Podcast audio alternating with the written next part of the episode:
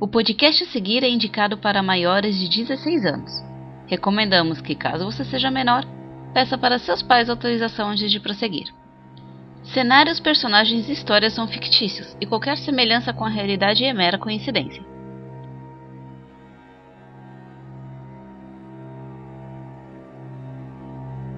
Bem-vindos, aventureiros.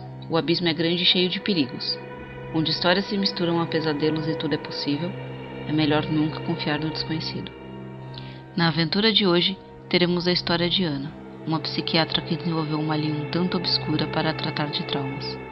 Em um dia de trabalho, recebe uma visita de um detetive pedindo ajuda para interrogar um homem em estado catatônico, suspeito de fazer a chacina de toda a sua família. Enquanto isso, algo espreita na escuridão. Será que a verdade revelada é realmente uma verdade? Ou tudo pode ser mutável? Entrem e descubram. Bem-vindos ao Abismo dos Dados.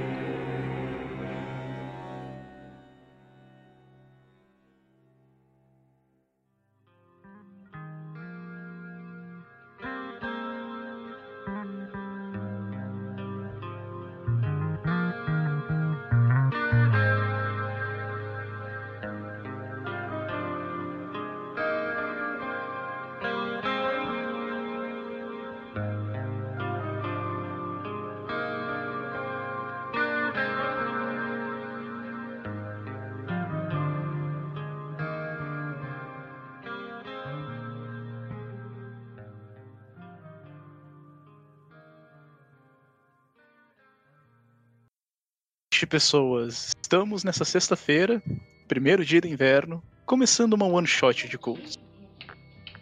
Eu sou o alquimista e temos nosso jogador aqui, Nana. Oi! Hey! o nervoso é real, o bug é real e o cult tá oculto. Pois é. Como está nessa noite? Ah, com medo da, da expectativa do que pode acontecer? Eu não, não sei Nada, nem se isso ser fez su- sentido, mas. Vai ser tranquilo. Nós temos hoje nosso one shot pro baixo diabólica. Ela se passará em Nova York, num hospital psiquiátrico, onde teremos um pequeno visitante est- estranho. Diga mais sobre a sua personagem, Nana. Ela tem. tem algumas. Ela tem um nome. Ela tem, é, a Ana Albrecht. Ela é descendente de alemães.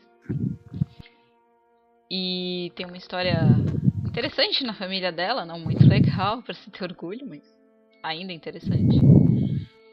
Hum, ela é médica. Tem 30 anos. E ela é curiosa demais. Não devia, mas ela é. E, bom, ela fez coisas que não deviam ter sido feitas, talvez. Ou deveriam, né? Ciência é ciência. Mas. Não sei, eu, eu, eu já me arrependi por ela. É aquela hora que você faz a ficha e a mão treme, assim, depois você fala: Ah, o que, que eu tô fazendo? Pois é. Bom. A nossa sessão ela começa em uma. Nós temos uma casa e essa casa está bem iluminada, é uma casa bastante grande em Nova York, quase como uma mansão, uma estate. E nós vemos diversas pessoas lá dentro. Parece um clima de celebração, festividades. E uma- um grito corta esse clima amigável da celebração. Este pequeno, este grito agudo, feminino, ele engole este local. Pessoas que estão lá correm para ver o que aconteceu. E é encontrado um corpo no chão, bastante desfigurado, e um símbolo marcado em sangue na parede. Nós vemos um jovem com uma espécie de faca na mão, tremendo e olhando para aquilo sem perceber. Com todo esse desespero, carros da polícia são chamados ao local. Oh boy. Porém, no tempo em que a polícia leva para chegar, só existem dois sobreviventes no local.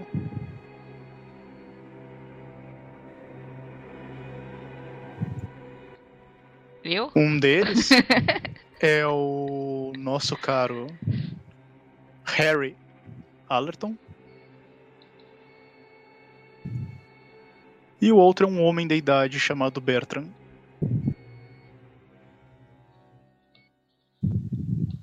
Ambos extremamente apavorados. Nossa cena ela corta e nós voltamos a um hospital onde temos uma médica,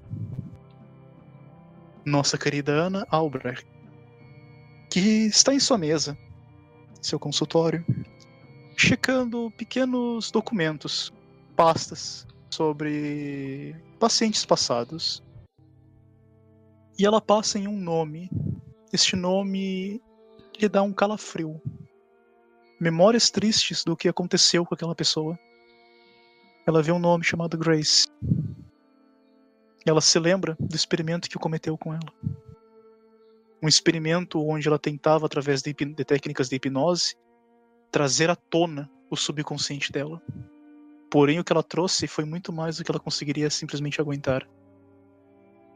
Ela trouxe uma janela para alguma coisa desconhecida, alguma coisa terrível. E o que ela viu naqueles lugares, aquelas paisagens fantásticas, sobrenaturais e completamente desumanas, mudou para sempre a concepção da nossa psiquiatra.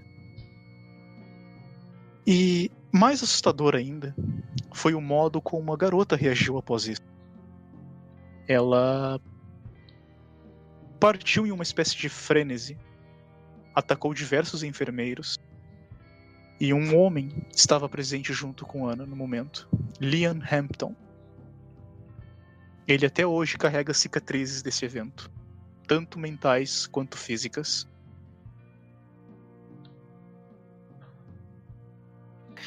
Enquanto Ana, imagino que fique observando isso com um pouco de pesar ou curiosidade pelo evento, seu telefone toca do consultório. É aquilo que ela provavelmente tá com papel, assim, passando a mão nos olhos, de cansaço e de. né? De não querer lembrar aquilo. E aquela coisa do. tocou o telefone ela dá um. aquele susto básico de tipo, opa! Eu, eu não estava aqui mentalmente. Ela se recompõe, respira fundo e atende o telefone. Quem está do outro lado é a recepcionista do hospital. Ela fala, Dr. Albrecht, nós temos um. Há um investigador, ele está subindo com um paciente, eu acho, um... uma pessoa que ele deteve. Hum. Ele parece querer requisitar a sua... seu auxílio em uma investigação. Ah, sério? Eu tenho tanta coisa para ver, eu tô cheia de papel aqui. Investigação. Sim, Ah, ele tá. nem esperou, nem aguardou aqui, ele já foi subindo. Educação é uma coisa para poucos e este senhor não faz parte do pouco. Bom, Eu Não só posso não, nós só negar. não queremos problemas com a polícia. ela faz aquele do. "Ah, não queremos problema com a polícia. Ah, eles querem com todo mundo. Ok. Obrigada, senhorita. Certo, só tentei avisar o mais breve possível. E ela sacode assim a cabeça, sem esquecer, tipo, sem lembrar de, de falar, sabe? Ela dá um aham com a cabeça. Aí ela vê que ela tá fazendo isso, ela. Ah, sim, obrigada. A recepcionista desliga o telefone. Passam-se alguns minutos, tu ouve o barulho do elevador. Do andar. Uhum.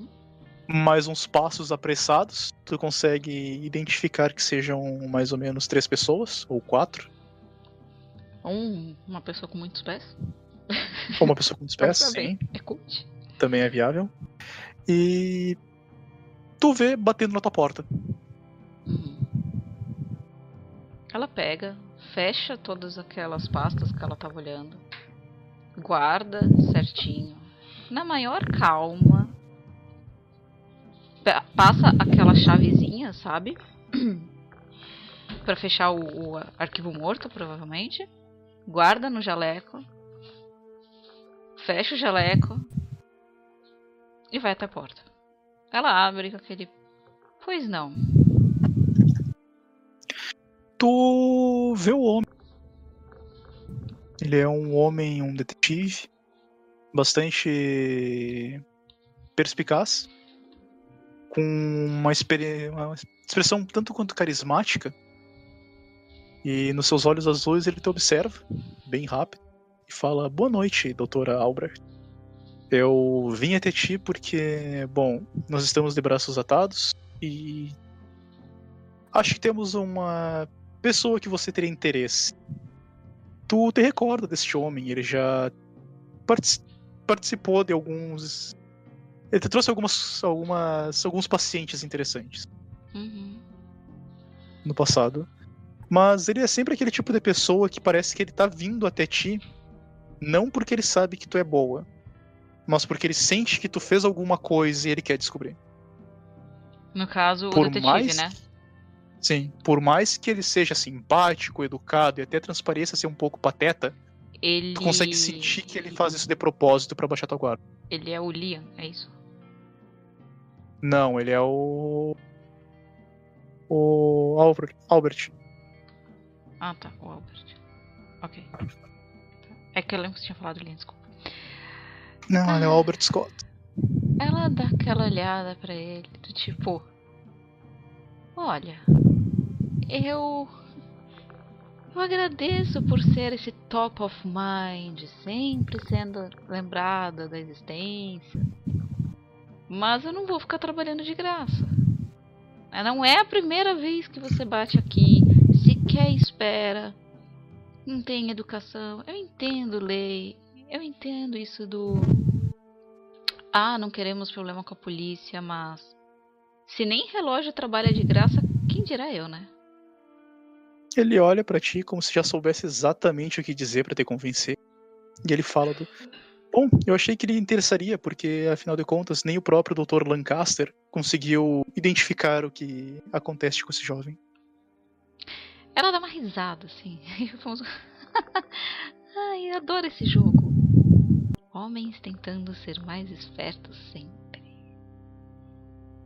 O senhor sabe que jogos mentais comigo são um pouco inúteis. Eu, eu entendo que você quer mostrar uma superioridade minha de algo comparativo com a inferioridade de alguém que é muito superior a mim. Eu entendo o jogo. E bom, eu não vou deixar você levar esse jogo pra frente pelo único motivo de o doutor tem muito mais coisa para fazer do que ficar lidando com um investigadorzinho de quinta que acha que é interessante testar brincadeiras mentais com uma psiquiatra. Ele Ela abre a porta, fala isso. indica para ele entrar, tipo, e por favor, passe vergonha aqui dentro. Ninguém precisa ficar ouvindo. Ele isso. ri, ele abre o paletó, então eu acho que eu nem precisaria ter mostrado essa carta assinada pelo próprio. Na hora que ele mostra, é aquela coisa que ela puxa, sabe? Do tipo, dane-se se você tá querendo fazer jogo, deixa eu ver, vai. Aham.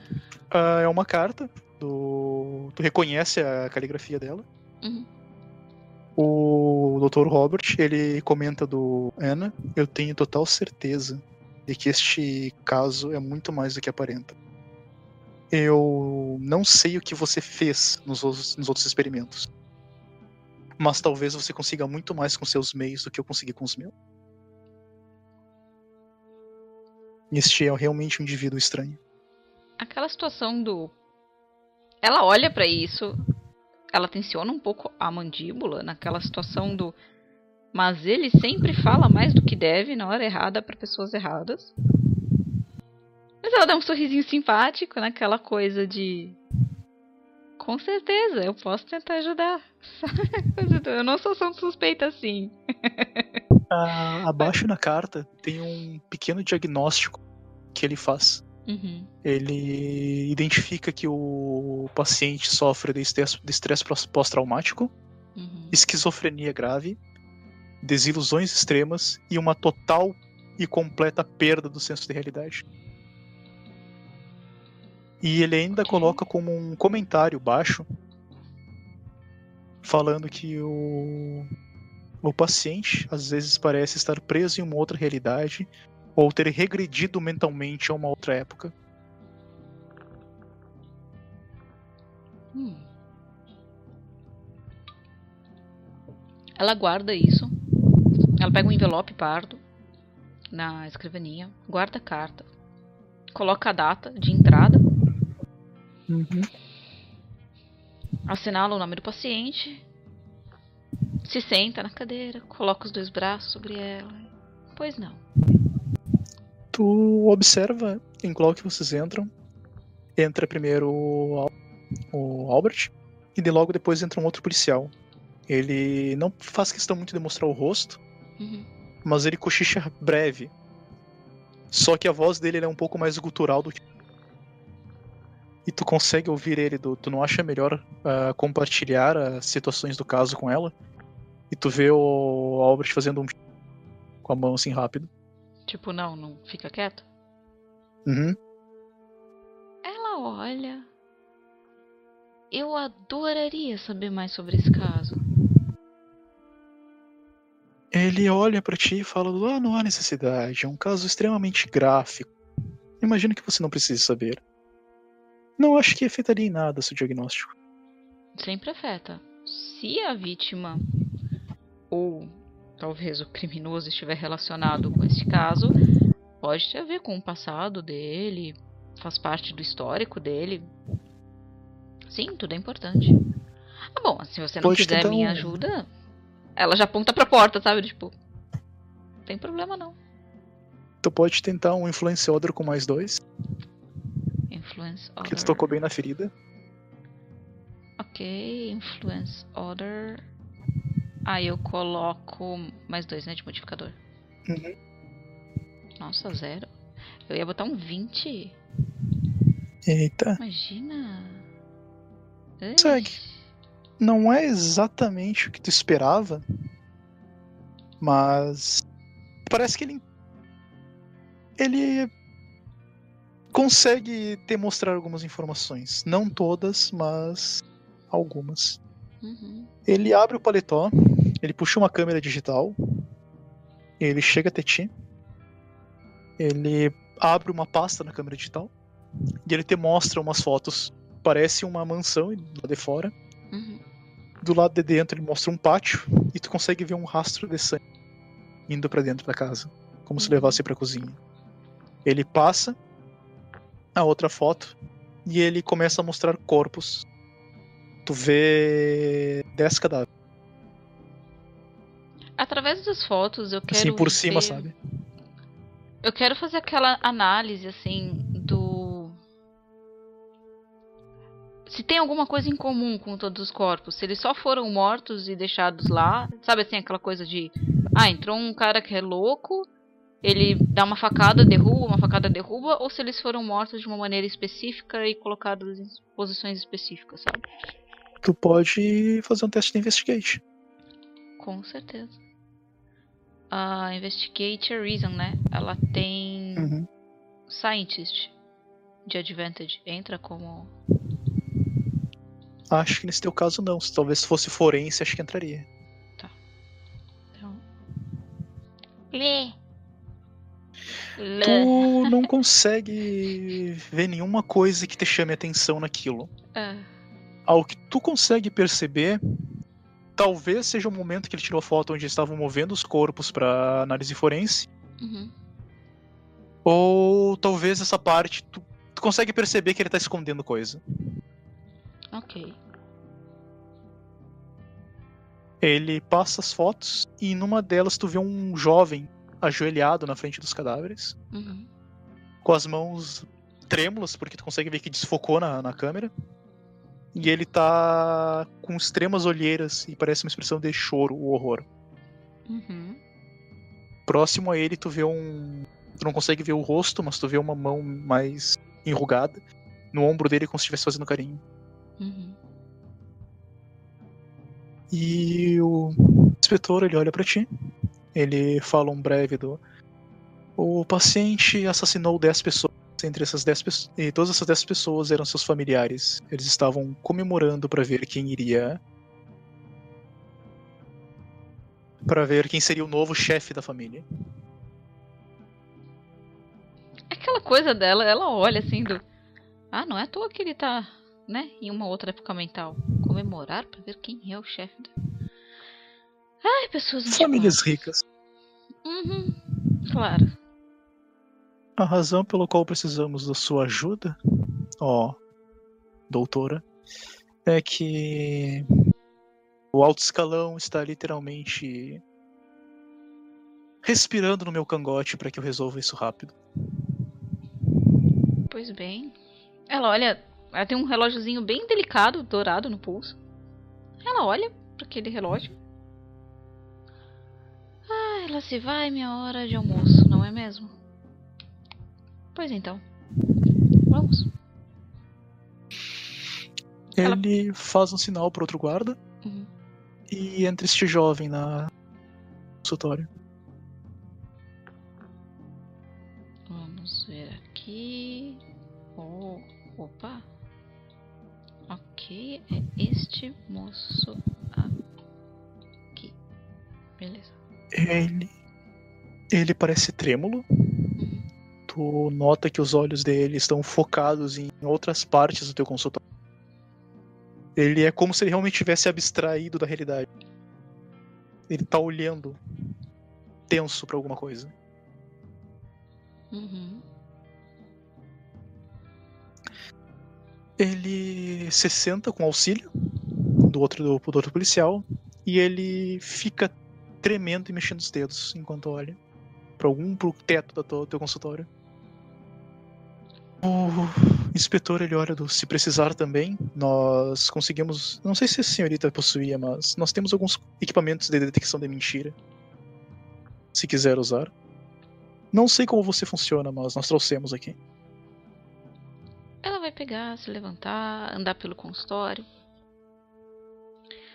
Vai, na verdade, ligar para enfermeira pedindo para trazer alguns materiais. Sabe assim, ela deve ter o gravador, mas ela quer coisas mais específicas que deve ter em outras partes do hospital. Uhum. Que é aquelas coisas assim de, de luz, para fazer hipnose, sabe? Essas coisas assim. Uhum. Bem mais específicas. Vai pedir pra trazer. Enquanto isso, ela pega o gravador, coloca na mesa, pega um caderno, abre, registra a data, liga o gravador, registra a data, nome do paciente, circunstâncias que aconteceram, como ele chegou até lá, é, descreve o que está vendo, fala que o responsável pelo menino é o inspetor, Al inspetor? Albert, Albert Isso. Scott. Eu vou lembrar do nome dele. Eu já não gostei dele. Eu lembro o nome dele em algum momento. ah, folgado. Ela pausa a gravação, olha para eles, sabe assim, aquela coisa meio contemplativa. Uhum. E num tom meio baixo, ela vai soltar um nossa. É engraçado, né? Criminosos ricos param numa sala psiquiátrica de um hospital renomado, enquanto com certeza, né? Assim, assassinos pobres ou de uma situação um pouco diferente, raça, alguma coisa do tipo diferente, iam acabar presos ou com um tiro que sociedade magnífica. É, ela desmuta o, o, o gravador e continua a dar os pareceres, sabe? Porque é muito curioso o um menino matar 10 pessoas e não tá algemado, não tá preso e tá andando por aí com dois caras assim na polícia, tipo, de boa. Aham. Pra isso, antes de tu, de tu desmutar o gravador, o inspetor ele fala rápido Nós precisamos de mais provas para levá-lo adiante. No, o caso está sendo trancado pelos advogados dele. Estão dizendo que ele foi, ficou completamente insano. E bom, ele está nesse estado aí há mais de oito horas. Ele não moveu um músculo, não reagiu a praticamente nada. Ok. Ela desmuta. Pede pra ele repetir sobre o estado dele, há quanto tempo. Ele repete, há mais de oito horas o, o indivíduo encontra-se praticamente um estado de. Olha, assim, ele. Como é que foi o termo que o Dr. Lancaster usou? Catatônia? Deu outro policial sussurra pra ele do. Fuga da realidade. Uhum. Isso. Ela continua a anotar até chegar todo o material dela. Hum. O que te aguarda quando o material chega não é uma surpresa agradável, senhorita Ana. Oh boy. Ah. Quem tá trazendo os do material pra ti é um velho conhecido teu.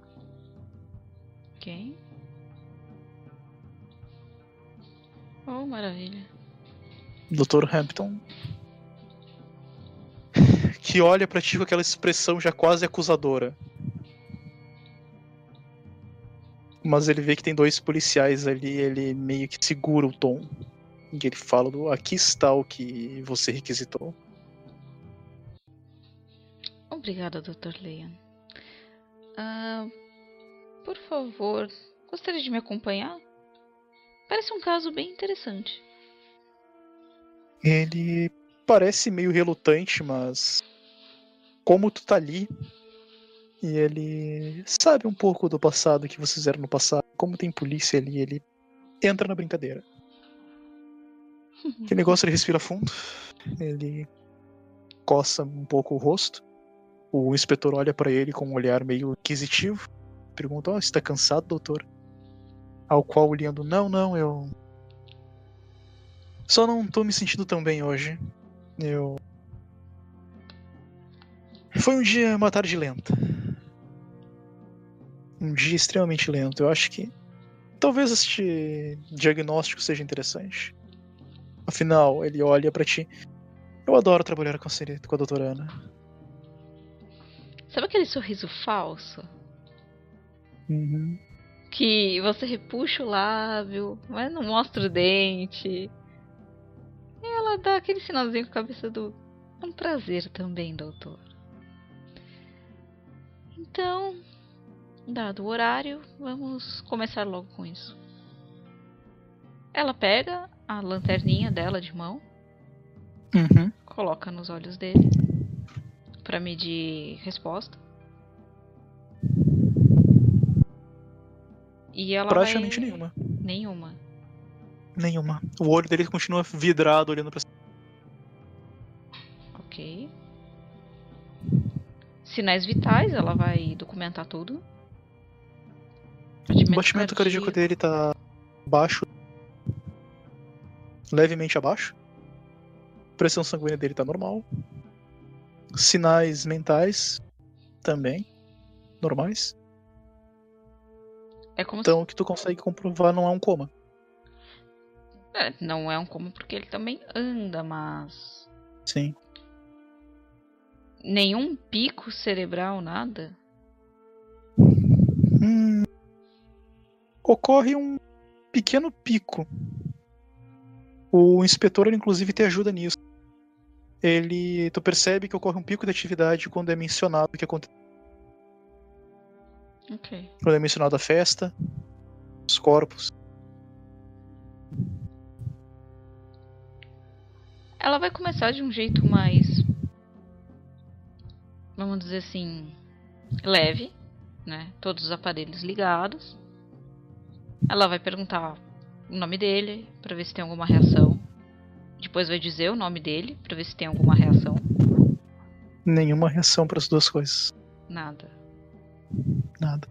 Ma- Maravilha. Deixa eu colocar quem é. outra música.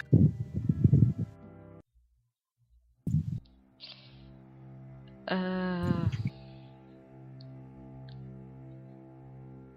Ela vai perguntar sobre a família. idade. E ela vai tentar ir lá de trás, assim, sabe? Nome dos pais, fulano, fulano. Nome dos irmãos. Ela vai citando uma coisa cada vez. Até os dias mais atuais, sabe? Daquela Ocorre coisa. uma resposta quando tu menciona tios. Hum.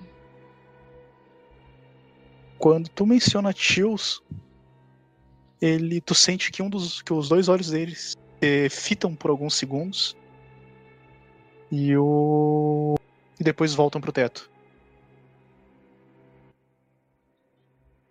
Ela chega no no caderno, anota sobre os tios, a resposta emocional, fala isso pro gravador uhum. e volta a mencionar o máximo de fatos. Então é aquela coisa do na noite, do dia tal, você estava na sua casa, aconteceu tal coisa, teve jantar. E aí ela vai soltar. Sabe assim, é, aquela isca? Uhum. Ela vai pegar. E ela já viu assim que teve realmente uma resposta emocional ao fato do, do assassinato. E ela Sim. viu que teve uma resposta aos tios. Então o que ela vai tentar é aquela coisa do. É... Deixa eu só pegar aqui o nome dele. Senhor Allerton. Seria errado dizer que os seus tios tiveram algum envolvimento nisso? Nenhuma resposta. Mas quem responde é o investigador e fala: Todos os dez corpos são tios dele. E os pais? Tudo bem? Irmãos? Os pais morreram antes. Irmãos, nenhum. Avós? Avós, apenas um avô. Hum. Que faleceu um mês antes. Era o atual chefe da família, pelo que conseguimos investigar.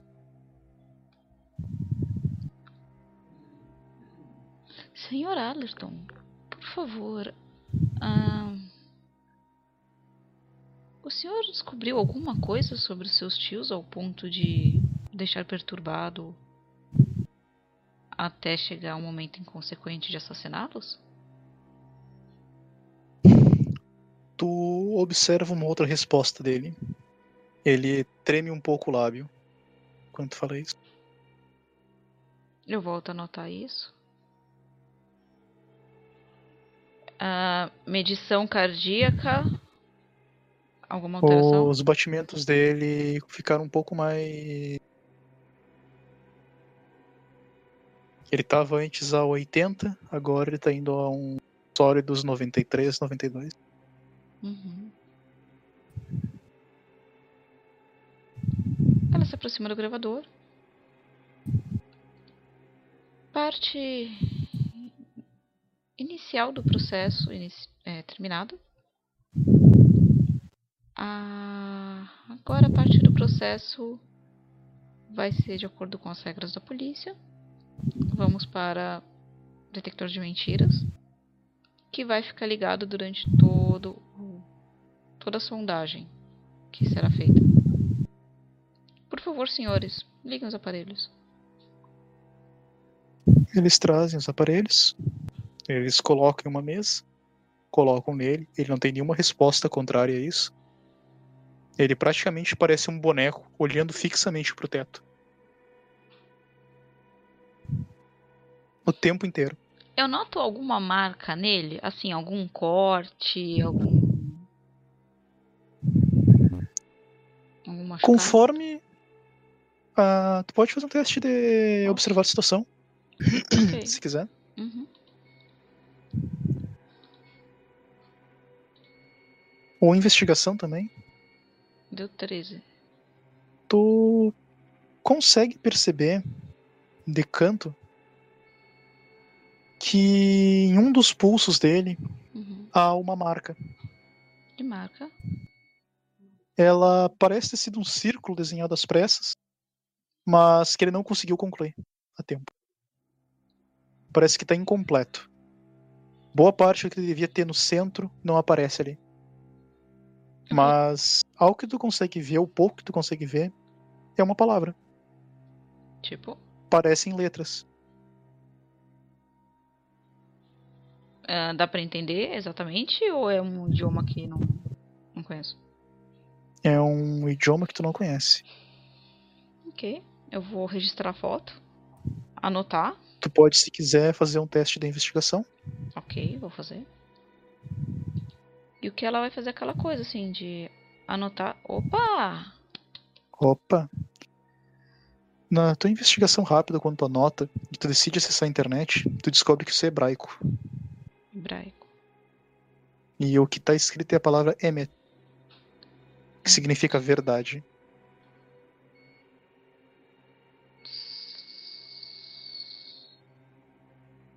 São é aquela palavra que eu te letras? mostrei. Ah, aquela palavra. Ok. Então, Uhum. é esta palavra aqui. E isso está dentro de um círculo que ele fez com a própria pele. Ele basicamente tá, fiscarificou isso. Transformou isso em uma cicatriz. Uhum. E agora que tu tava vendo, parecia que ele tava. Enquanto vocês conversavam, já com o teu sucesso na investigação, tu observa que bem no pulso dele, enquanto vocês conversavam e tinha algumas reações, ele tava coçando esse pulso, como se estivesse tentando apagar a segunda palavra. Fazendo arranhões ainda mais fortes em cima.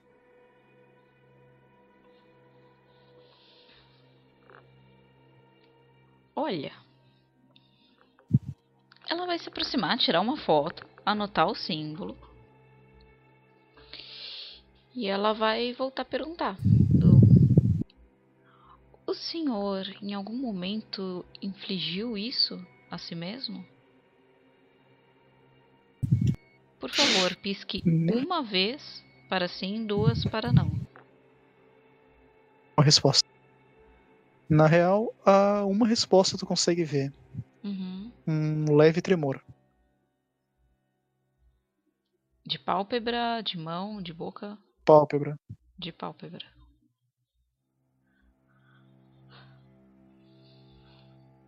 Ela volta a anotar. Ela olha para todos os presentes, do tipo, todos notaram esse tremor, certo? O Dr. Liam responde que sim. O inspetor ele não estava observando, ele parecia estar muito mais interessado olhando pro pulso do do paciente. E ele estava até inclusive fazendo algumas anotações. Hum, investigador, por acaso a família é judaica? O que tu consegue observar das anotações que o investigador está fazendo te confirma aquela tua suspeita de que ele te escondeu informações de propósito. Fantástico. Era como se tu não precisasse saber disso. E agora, quando tu pergunta da família hebraica, ele olha pra ti, ele fala: um, Eu devia ter mencionado isso antes, mas não, a família não é hebraica. Bom, Foram encontradas algumas coisas um tanto quanto estranhas. Entenda que eu não gostaria que este lado do caso vazasse a público. Então, se eu vou comentar e mostrar o que eu tenho aqui, eu quero que vocês assinem um termos de sigilo? sigilo. Ela coloca o papel na mesa. Sabe assim quando você tira a poeirinha assim do ombro da pessoa? Ela tira aquela poeirinha do ombro dele, dá dois tapinhas do. O que está acontecendo aqui é protegido por sigilo. Eu não vou assinar porcaria alguma advinda da lei. Ela dá umas aspas assim, sabe? Porque por lei ele tinha que estar trancafiado no lugar correto pra gente fazer mais exames e não andando pela cidade onde ele pode se machucar. Então, bom, Ele. eu não vou assinar nada. E para vocês conseguirem qualquer coisa daqui, quando vocês não estiverem aqui, é só com mandato. Estamos entendidos? Me dê informação. Ele olha pra ti, Edu. Por lei, ele deveria estar na rua solto. Pois um dos tios dele acabou provando que ele possui um problema psiquiátrico. E que ele deveria ser tratado em casa. Eu estou aqui porque eu acho que não é tão simples assim. Se você visse o que aconteceu naquela casa, você entenderia que quem está sentado aí não é um paciente, mas sim um monstro. O que ela vai fazer é pegar uma ficha e preencher um requerimento para ter acesso aos arquivos médicos dele. Porque por lei um médico pode ter acesso à ficha do paciente. Sim. Uhum. Então ela vai fazer esse preenchimento, entregar na mão dele, sabe? Do... Bom, se ele é tratado com alguém, então eu quero acesso a esse médico, a ficha dele, pra gente poder futuramente continuar de um jeito muito mais correto. Mas é bom me contar certas coisas. Porque motivações religiosas podem influenciar sim na psique. Afinal, muitos casos de possessão, na verdade, eram casos de esquizofrenia. Com episódios de convulsão, entre outras coisas. Então, bom. Eu preciso saber se isso tem base religiosa.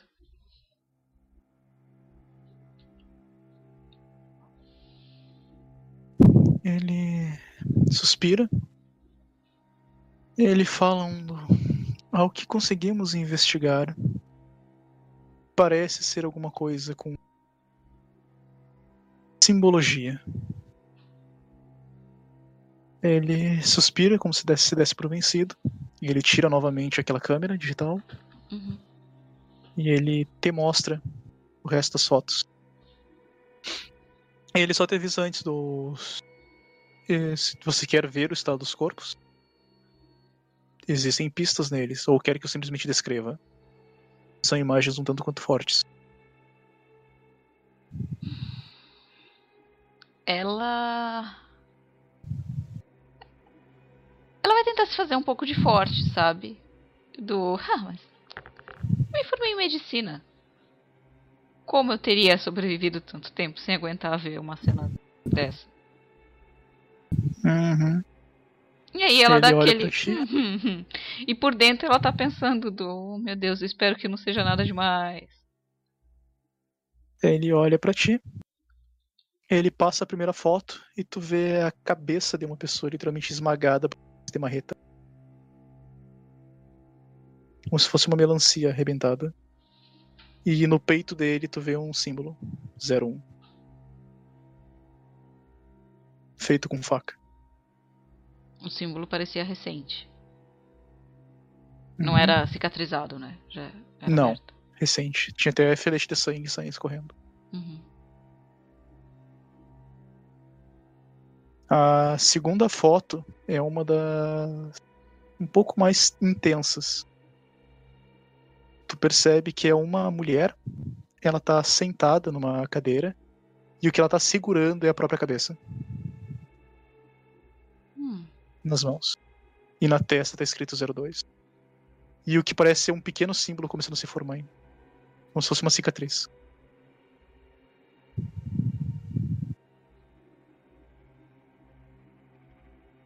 O terceiro. A terceira foto são duas pessoas. E elas estão retalhadas a pon- e desmembradas a ponto que tu não consegue saber qual parte é de quem. E nisso eu te peço um teste de Keep It Together. Uhum. Obrigada. Eu já ia Por causa do teu. Aham, é. Fa- Falta estômago. Uhum.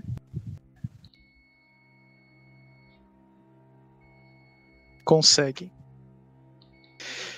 Talvez seja aquela emoção de tu não querer mostrar fraqueza pra esse inspetor. Uhum. Talvez seja porque tu tá realmente interessado em ver o resto. Mas tu consegue te manter. Uhum. E parece gradativo. Tu consegue inclusive observar uma outra coisa. A disposição dos pedaços te parece que forma alguma coisa. Esses eles parecem estar espalhados ao redor do que parece ser a mesa de jantar. Uhum. A mulher está sentada em uma cadeira nessa mesa e parece que ao chão estão espalhados os pedaços desses dois. O que foi agora com a, com a quarta foto, tu consegue ver a cena um pouco de fora. O que foi morto com uma marretada na cabeça tá, de, tá em cima da mesa. Morto. Uhum. E existem mais outros convidados também. Nas paredes, tu vê os outros, os outros cadáveres. Eles parecem estar pregados nela. Expostos ao redor da sala. Essa sala de jantar. E tem um símbolo escrito em sangue na parede. Hum.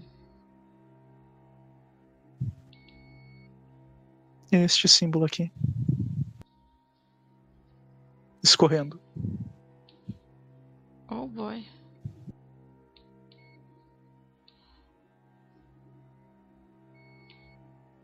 E o que te parece mais estranho. Talvez seja algo que ele tenha feito, mas é como se o sangue estivesse escorrendo dos pregos que foram utilizados para pregar essas pessoas na parede. Ou estacas, chame como quiser. Parece estar escorrendo reto nesse símbolo, fazendo de padrões estranhos na parede. Uhum. E o que te chama mais atenção ainda é que parece que nenhum, nenhuma gota de sangue escorreu desse símbolo pro chão.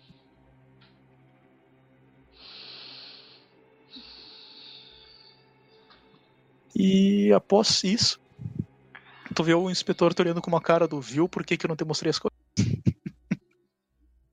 Ela vai lá com aquela cara de como tá tudo bem, sabe? Do eu, bom, você me pediu pra fazer, então você devia imaginar que eu tenho competência, não? Pois é.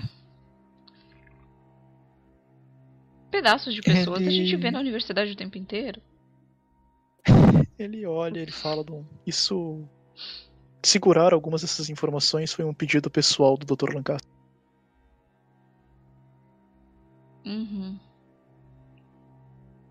Bom, Tu consegue imaginar o porquê que o Dr. Lancaster pediu isso? sim, ela, ela tem certeza de, de, de tanta vez que ela já botou os bofs pra fora, sabe?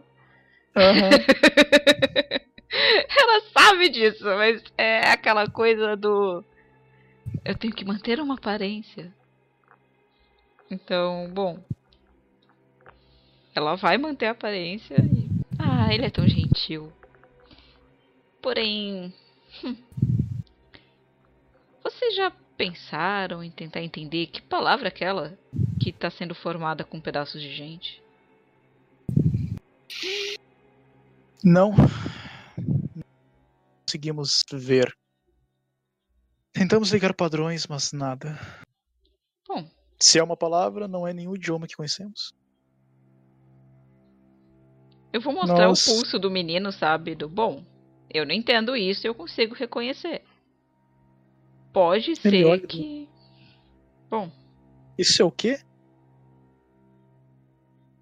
é hebraico. Hebraico.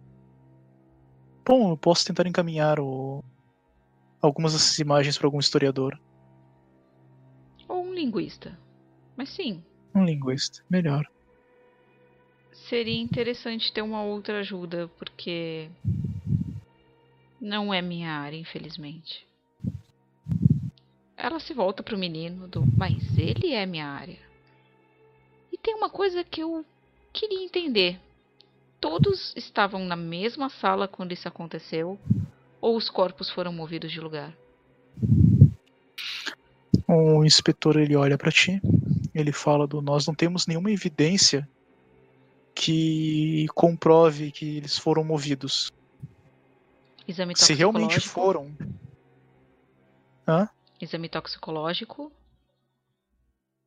Nós testamos, nós testamos- tentamos ver se existem rastros de sangue que foram lavados. Nada. Parece que todos estavam na mesma sala. Droga no sangue? O que? Nenhuma. Desculpa, é impossível.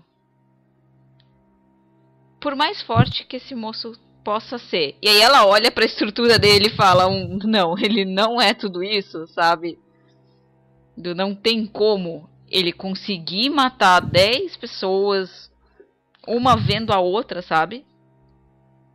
Porque é, essa é a questão, que ela vai deixar bem claro, do, olha, é impossível 10 pessoas verem ele cortando a cabeça de alguém, marretando a cabeça de alguém, desenhando coisas nas pessoas e ficarem paradas enquanto isso acontece. Exatamente. É isso que é estranho neste caso. Talvez com sua ajuda ele consiga confessar como ele fez isso. Olha. Mas a princípio não há nenhuma evidência que aponte diretamente para ele. Tirando o fato dele estar ajoelhado quando os corpos foram descobertos. Tá, ele estava ajoelhado, mas havia é, a digital dele em toda, todas as armas do crime? Foi apenas encontrada uma faca em posse dele. E ela estava suja de sangue. E o material deve chegar ao relatório em breve.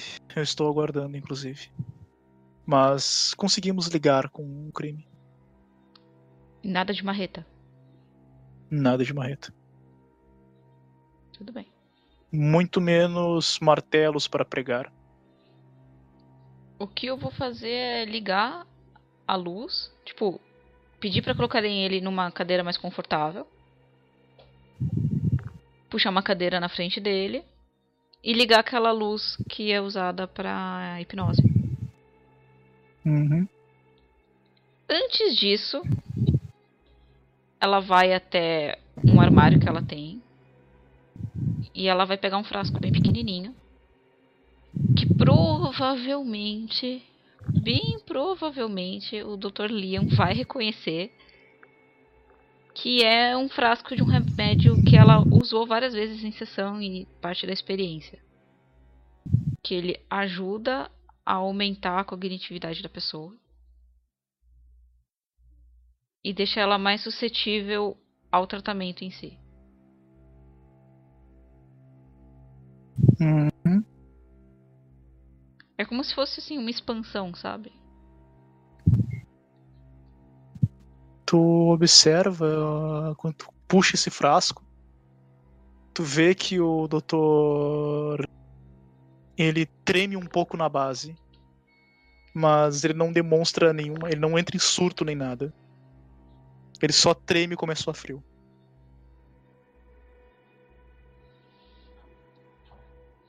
Ao ver isso. Como se tivesse péssimas lembranças daquilo.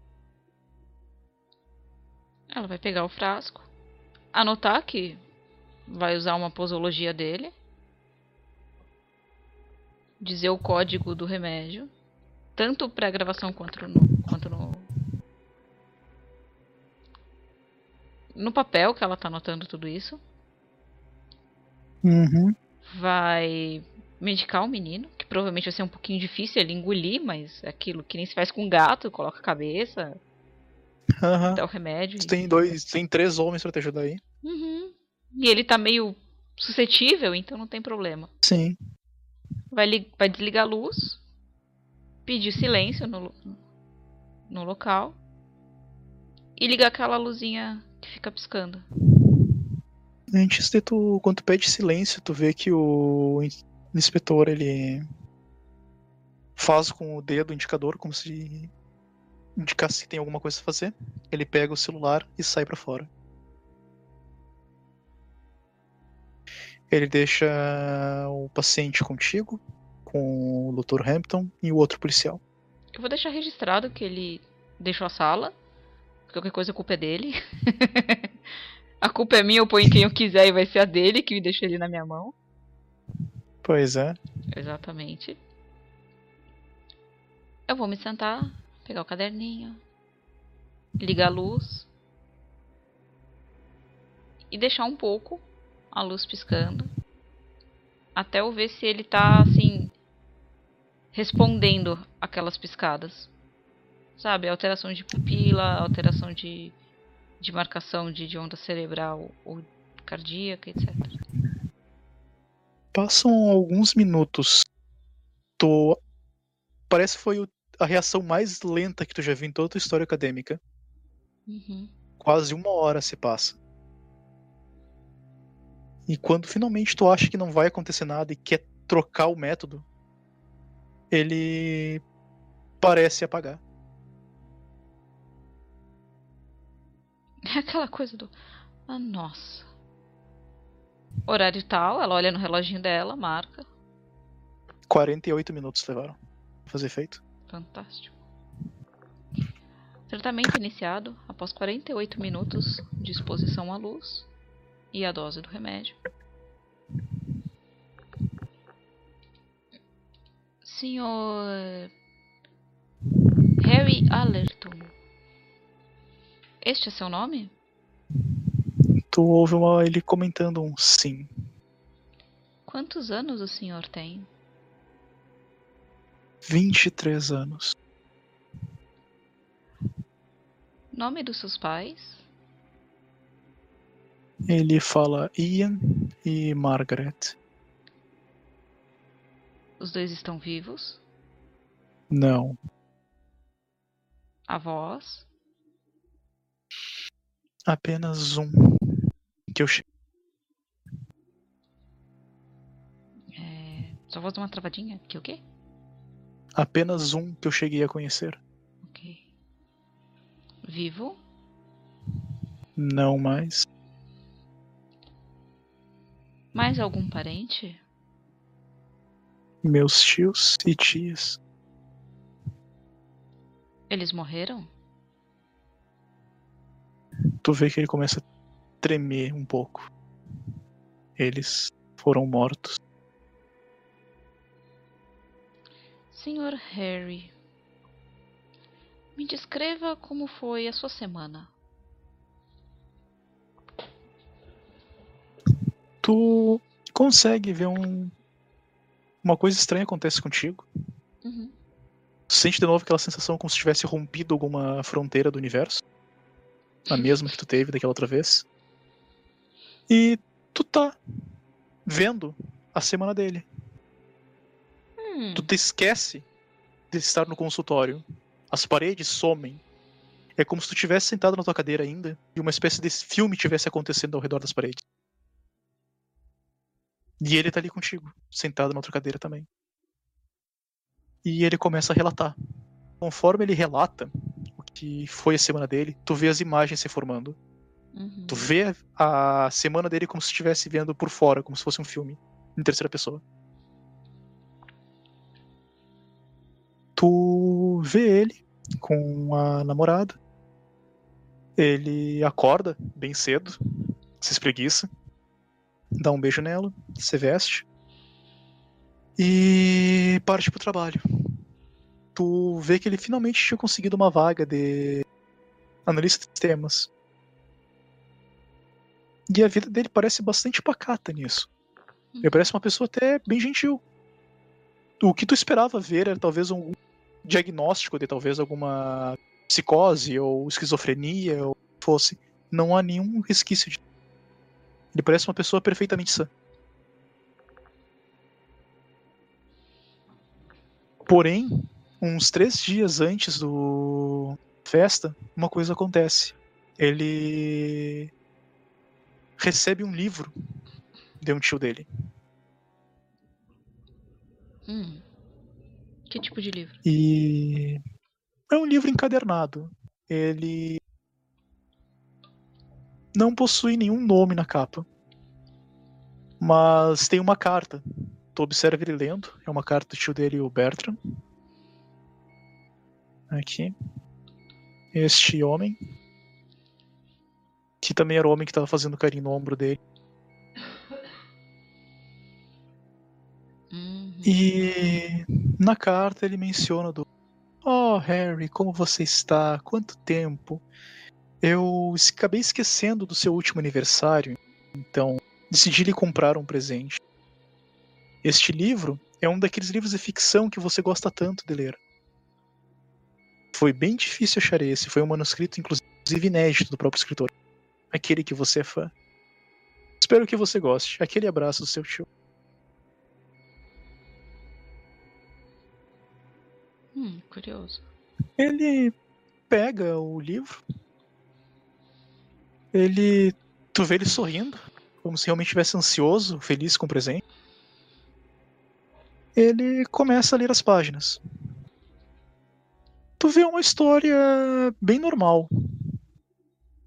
Bem normal mesmo. Hum. Se tu quiser, tu pode tentar ten- ver alguma coisa a mais na carta ou na cena. Eu queria ver É contigo. Mas a princípio é isso que acontece nesse dia. símbolo estranho. Porque tudo pareceu ser cercado por símbolos até então. Sim. Então eu quero testar pra ver se eu acho algum símbolo, alguma marca que pode parecer, alguma coisa do tipo. Certo. Faz um teste de investigação.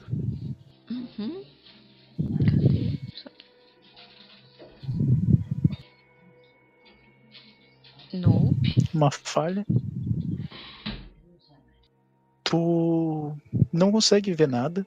Ele a princípio lê o livro.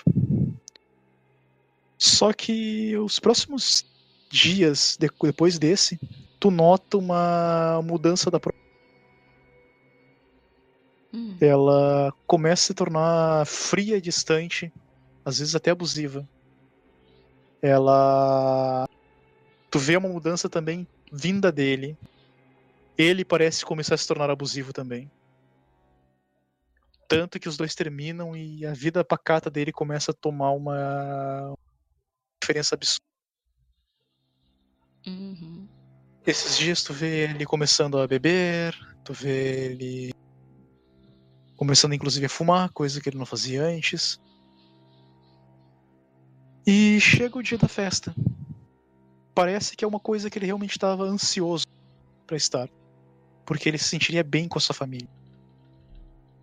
Tu vê ele entrando no local, uma mansão bastante suntuosa. Ele estaciona o carro dele na garagem, ele sai, tu vê ele cumprimentando as pessoas. Pra ti é uma cena um pouco forte, porque tu vê essas pessoas como elas eram antes das fotos. Uhum. Pessoas normais, amorosas e alegres. O, esse tio dele, o Bertrand, ele chega e fala: Poxa, Harry, o que houve contigo? Tu, tu tá com uma cara estranha. Tá tudo bem contigo? Tá alimentando, te alimentando bem? Ao qual ele falou: Ah, tio, eu só. Só tive um problema. Problemas amorosos. Parece que simplesmente a minha semana não tá sendo boa. O tio abraça ele e fala: Ó, uma pena ouvir isso, mas. Bom, a família está aqui. Vamos animá-lo. Ocorre uma festa normal, bem tranquila. E nisso nós vemos aquela cena inicial nossa. Ele estava indo buscar uma garrafa de cerveja para uma das tias. E quando ele entra na cozinha, ele olha para o chão e ele vê um rastro luminoso, líquido. Uhum. Ele fica um pouco apreensivo. Ele liga, o aperta o interruptor para ligar a luz e ele vê aquilo ser uma trilha de sangue. Ele já começa a ficar nervoso. Parece como se fossem pequenas gotas, sabe? Um pequeno rastrinho. Uhum. Conforme ele adentra a cozinha, seguindo esse rastro, ele observa atrás de um dos balcões que esse rastro fica mais grosso. E por fim ele encontra um homem, cabeça esmagada. É o esposo da sua tia. Ele solta um grito horroroso. Um grito extremamente fino. De susto, surpresa, pavor. Os outros entram na cozinha e enxergam isso. Toda a festa que estava num clima bom começa a mudar. E um dos tios dele, conforme vai dar uma olhada so- sobre o que foi que aconteceu, ele chega próximo do corpo e parece perceber um objeto na mão do cadáver. Conforme ele se aproxima enquanto suas tias estão horrorizadas e telefonando para a polícia, ele puxa uma carta. Uhum. Essa carta diz: Tu vê aquela. Tu vês duas, duas palavras em hebraico. Aquela de verdade e uma outra, circuladas por um símbolo. Tu consegue ver agora a segunda palavra. E eu já vou te dar um sucesso, por causa daquela tua fodendo rolagem de investigação. anterior para isso.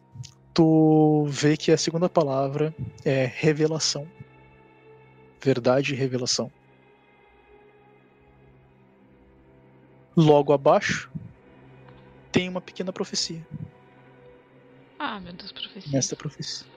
Nessa profecia fala que com o sangue de dez pessoas será aberto novamente o caminho para os anjos da morte. Vocês são a oferenda. Ninguém irá ajudá-los. A polícia não virá. Simplesmente aceitem sua morte. É, eu posso fazer uma pergunta? A letra Uhum. dessa carta tem a ver com a letra da carta do livro? Não. Caligrafias gritantemente diferentes. Bom, se escreveu é uma pessoa. Ela é quase rascunhada com um traço com letras grossas e vulgares. Quase como se a pessoa que escreveu isso aí, ou ela estava com muita pressa, ou ela realmente não sabia escrever direito, ou possuía alguma deficiência na mão. São duas coisas, são três coisas que você pode pensar. Ok. Maravilhoso. Tu observa a expressão de horror vinda dos presentes. Tu vê diversas pessoas do ah, foda-se esse cara. Vamos pegar o telefone, vamos chamar a polícia. Cedrais puxa o telefone. E o que observa é uma coisa um tanto quanto estranha que não tinha sido narrado. Uhum. Não há sinal. Uma tormenta cai na noite e corta o sinal do telefone de todo mundo nessa casa. Hum, eles dão a. desistem do celular e eles vão pro telefone. Quando eles buscam um dos telefones da casa, eles encontram ele esmigalhado na.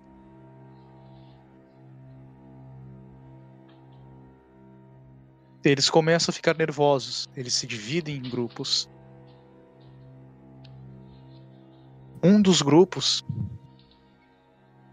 após subir no segundo piso, o grupo dele, do tio dele de uma- e da esposa do tio dele, acabam encontrando um telefone no segundo piso, uhum. em um dos quartos de hóspede. Quando eles vão tentar telefonar, eles observam que o cabo foi cortado. E mais um outro grito engole a casa. Eles correm para se reunir e chegam na sala de jantar. A cena é aterradora. Eles encontram uma das tias degolada e segurando a própria cabeça. Hum. Tu vê diversos membros da família dele vomitando, se colocando no chão, chorando, apavorados. Os outros homens começam a falar palavras do vamos pegar as armas, esse filho da puta maníaco não vai matar todos nós hoje. E assim tu vê eles fazendo. A mansão, que antes era do avô deles, possui uma coleção de armas de caça. Eles arrebentam os armários e pegam armas de fogo. E eles têm, possuem uma ideia genial de duvidar de si mesmos. Hum. Uma das tias dele, o nome dela é Elisa, ela é uma mulher ruiva, com olhos verdes. Não bem ruiva, mas loira, sabe? Aquele loiro meio ruivo. Ela comenta que talvez o assassino seja um deles. Os outros, aparentemente atônitos por tal ameaça, por tal revelação, eles tentam argumentar com ela de que não é possível ver uma décima primeira pessoa. Ou melhor, há possibilidade de ver uma décima primeira pessoa que invadiu este local. Para o qual a Lisa ela nega isso. E ela apresenta diversos fatos sobre a presença de carros, sobre o sistema de segurança da mansão, sobre nenhuma das portas violada, nenhuma das janelas ter sido aberta, todas elas estavam trancadas. Todas as portas, inclusive, estavam da maneira como tinham deixado ali. E esta, um dos tios dele até pergunta que a Lisa, ela e o esposo, estavam vivendo nessa mansão. Depois do falecimento do tio deles, como eles estavam do avô dele, no caso do pai deles, Uhum. eles estavam ficando de curadores da casa. Cuidando, reparando e garantindo que a casa estivesse em boas condições para que ela fosse vendida junto com, a- com o terreno. Uma coisa que tu consegue só pensar ou definir como o quão podre a natureza humana é se desencadeia nessa sala. Os tios que estavam amigáveis até o momento, eles começam a brigar por dinheiro. Eles começam a jogar acusações uns para os outros. Como se o objetivo de cada um deles e do ensino fosse garantir que a fatia ficasse apenas para ele. Hum. Brigas acontecem. Homens que estão armados formam duas facções. A facção que acredita que o assassino está entre eles é maior. E eles se isolam na sala de, no quarto de hóspedes. Enquanto os outros ficam separados tentando investigar o que aconteceu. Tentando entender outras pistas. O grupo que fica separado é exatamente o grupo do do Harry, do seu tio Bertram, da esposa e de um outro tio dele. O mesmo tio que acabou de perder sua esposa, Eita. que foi degolada. Uhum. Eles investigam a casa. Ela é uma mansão bastante grande. E por um momento eles parecem ouvir passos vindo da garagem. Como se levassem para o jardim. O tio dele, que vou chamar ele de Stan, ele corre. Ele, é inclusive, deixa os outros para trás enquanto corre. E tu acompanha apenas a visão do Harry. Quando ele chega no local, ele começa a ouvir um grito, como se alguma luta tivesse acontecendo. E nisso vem o que realmente apavora o Harry nessa noite. Ele observa quatro formas, como se fossem braços, com garras longas, puxando o tio deles para dentro do do jardim de ferramentas, do galpão de ferramentas do jardim. Uhum. Ele é puxado para dentro com uma força sobre-humana.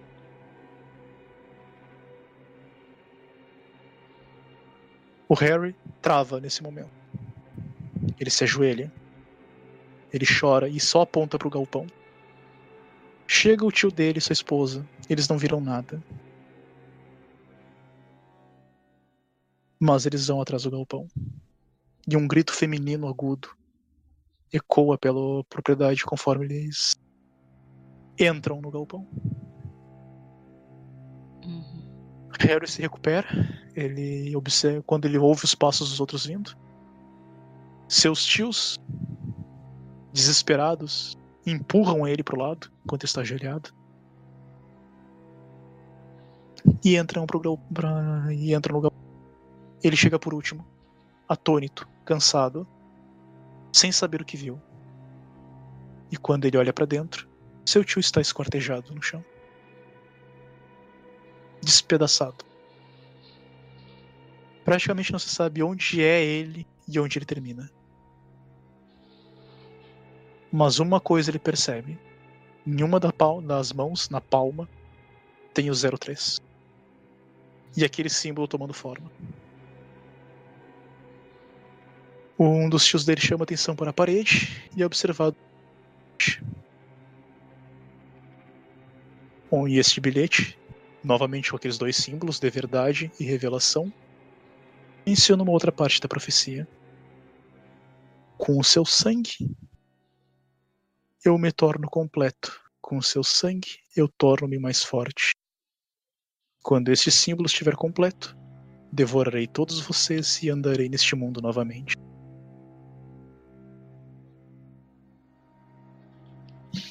O que se segue após essa notícia é um, uma divisão entre ceticismo e pavor.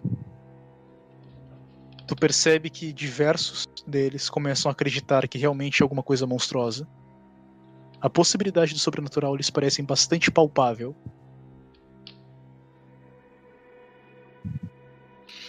E o Harry, vendo aquela cena, simplesmente fica quieto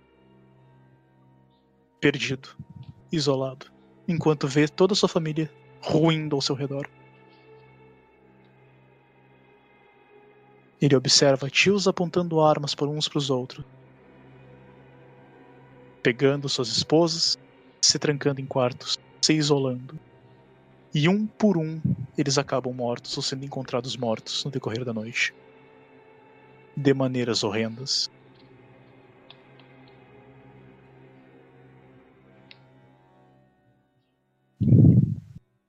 Quarto cadáver que é encontrado, ele vem acompanhado.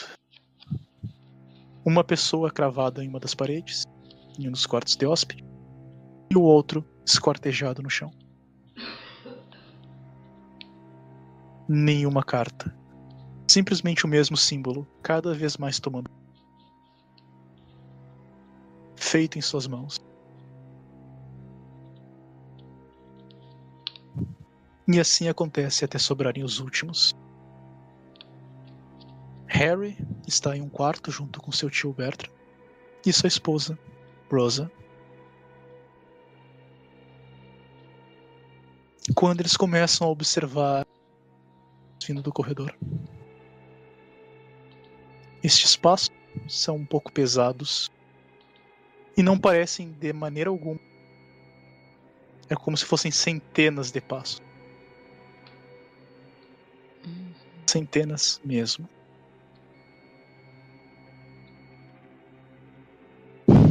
Eles ficam nervosos, porém simplesmente tudo isso passa. E eles ouvem uma voz conhecida do outro lado. E a voz da sua tia Lisa. Pedindo ajuda, dizendo que estava ferida.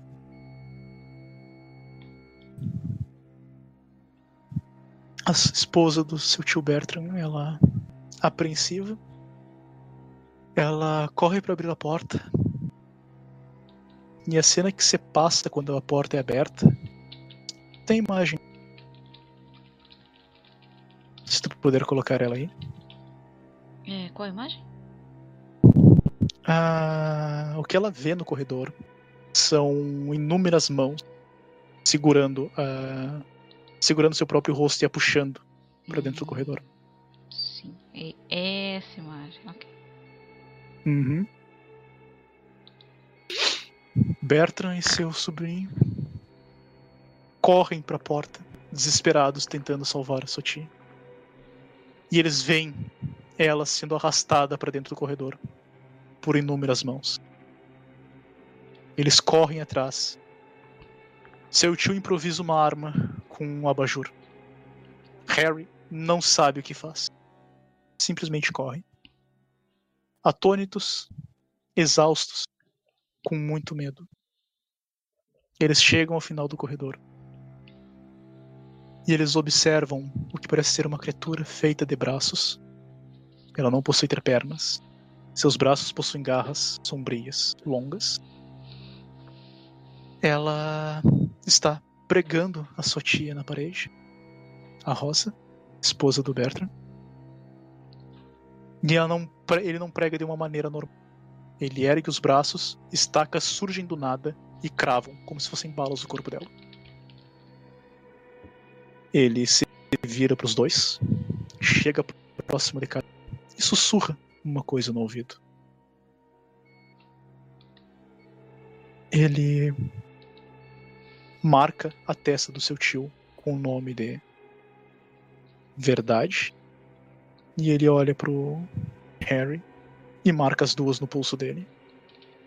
Naquele círculo, com a sua própria unha. E por fim tu ouve ele falando com os dois. Vocês serão a minha passagem por este mundo. Vão e espalhem. Conforme tu vê isso, tu percebe uma total. No... Ele perde completamente a noção do tempo que aconteceu. Uhum. A última me- memória que ele possui é ele estar ajoelhado no piso da cozinha com seu tio. Desesperado, chorando. E todos os outros corpos estão ali. Enquanto ele duvida se o que ele viu anteriormente foi real ou se simplesmente foi uma alucinação. Sem saber o que fazer e sem saber o que pensar. E vendo que ele carrega consigo uma das armas do crime, ou uma arma totalmente ensanguentada, ele fica nervoso, desesperançoso e confuso. E a culpa e os pensamentos consomem-o por dentro, a ponto que ele simplesmente se fecha.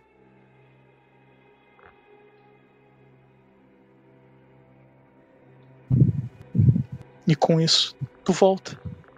Tu tá novamente no teu consultório. Tu vê o doutor te tocando no ombro do você está bem, Ana? Ela vai parar, anotar tudo que ela viu, mas de um jeito bem cético, sabe? Vai ser No aquela que tu anotação... retorna, Hum, tu olha pro lado e tu vê o Harry te olhando fixamente, como se estivesse com as costas arqueadas, apoiando o queixo nos próprios, bra... nos próprios punhos, e olhando fixamente pra ti. Com os olhares arregalados. Quer dizer assim, ele tá Quase com o cotovelo apoiado na perna. Uhum. Moleque creepy. olhando fixamente pra ti. ah, não. E o Hum, Doutor Linha ele fala: do, vocês estão olhando um pro outro há mais de três horas.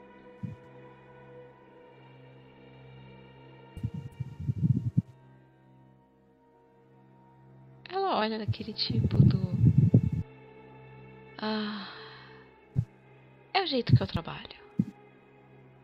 É a melhor maneira de entender um paciente. É através de sinais, através de movimentos, sejam eles pequenos dos olhos ou o que for. Ah, é complexo para vocês entenderem. É uma linha relativamente diferenciada. Mas o que eu pude entender é que ele transfere a culpa para algo irreal. As cenas que ele consegue montar em sua cabeça são desconexas ao ponto de parecerem conexas. Mas se reorganizar em certas ordens, o mais correto é notar que provavelmente ele fez o que fez de maneira dividida e muito provavelmente redirecionando a atenção de outros.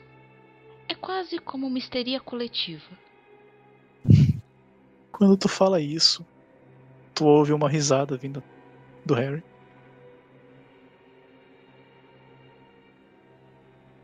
E essa aqui é aquela risada que realmente congela a espinha.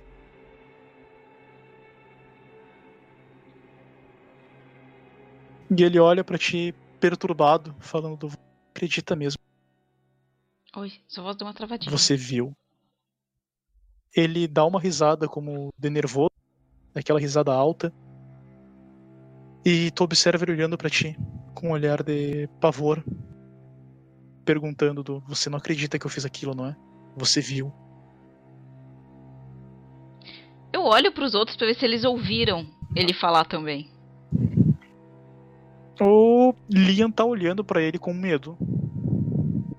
Então ele ouviu. O policial tá meio apreensivo. Sim, eles viram o que ele falou agora. Ela vai cruzar a perna, repousar os braços sobre o joelho. Senhor, o que eu acredito não importa, porque o meu trabalho é exato. Ele não advém de crenças. E crenças, sim, alimentam o inconsciente coletivo. Afinal, quantos cultos o senhor já ouviu falar de pessoas sendo possuídas por entidades? Ele olha, ele parece mais. Ele parece diferente do que ele estava antes, apoiado olhando para ti. Uhum. Ele parece ter acordado do choque que ele tava. Ele treme um pouco.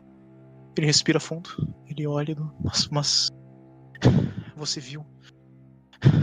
Você viu aquilo. Não viu? Eu vi o que estava Aquilo- na mente do senhor. Aquilo não estava só na minha mente. Aquilo estava lá. E se eu fosse você, eu não olhava pra cima agora. Estava no seu consultório o tempo inteiro. Ela sorri gentilmente. Ah, eu entendo. Às vezes o estresse, a pressão. Faz um, um teste de ver através da. Não! Tem menos dois a modificadora. Menos dois, você quer dizer que eu tenho. Ah, é Tem verdade. modificador menos dois. É, tá, tá. Não, tu tem o teu mais menos dois. Hum, peraí, ver através da ilusão é soul, né? Uhum. Eu tenho dois. Eu tenho Genius e o Enhancing Awareness. Aí eu tenho que Tem tirar. mais dois. Então fica zero. Não, fica zero. Isso. Teu modificador fica zero. Caramba! Bom, né? Ah, não! Tu consegue com custo. Quando ele fala isso, tu consegue tapear um pouco a tua mente. Mas tu sente aquela forma quase sombria, como se fossem mãos no teto. E tu vê aquelas garras apontando pra ti. Tu vê essas mãos como se fossem sombras, tu não consegue discernir. Pra ti pode ser simplesmente reflexos do vidro na janela. Ou o jogo da iluminação, mas realmente por um momento parecem mãos chegando em ti. E quando tu suspira, com medo que isso vai te causar, some e volta ao normal. E quando fala isso, ele olha pra ti assim com aquela cara do. Viu? Você viu. Não. Ele também te viu. Você sabe que sim. Ele está aqui. O senhor precisa se acalmar. Ela vai levantar, botar um pouco de água, misturar um pouco de, de açúcar, pegar um remédio, entregar na mão dele, sabe? É só um remédio para te acalmar. Toma com essa água. O senhor passou por bastante coisa. Eu entendo como é a pressão do dia a dia. Ela olha pro, pro outro policial e vai fazer aquele comentário do final de um relacionamento. Quando Morte de entrega a água, ele bate na tua mão inicialmente, como se tivesse aquele negócio do. Tu percebe que ele tava defensivo. Uhum. Ele olha pra mão, ele treme um pouco. Ele respira. Olha pra ti. Eu. Não. Não sei o que eu vi. Ele pega o copo. Ele toma um gole curto. Ele segue com o copo na mão. Ele bota a mão no rosto. E tu vê realmente lágrimas se formando. Ela coloca na frente dele um punhado de lenço, sabe? Pra não encostar mais nele, já que ele parece bem arisco quanto a isso. Também deveras aquele monte de mão, né? Uhum. Que ela Tu não viu, o trigger. que fique bem registrado que ela não viu. Ela não viu mesmo vendo. É, aquilo estava lá, mas é um inconsciente coletivo, desculpa. Uhum.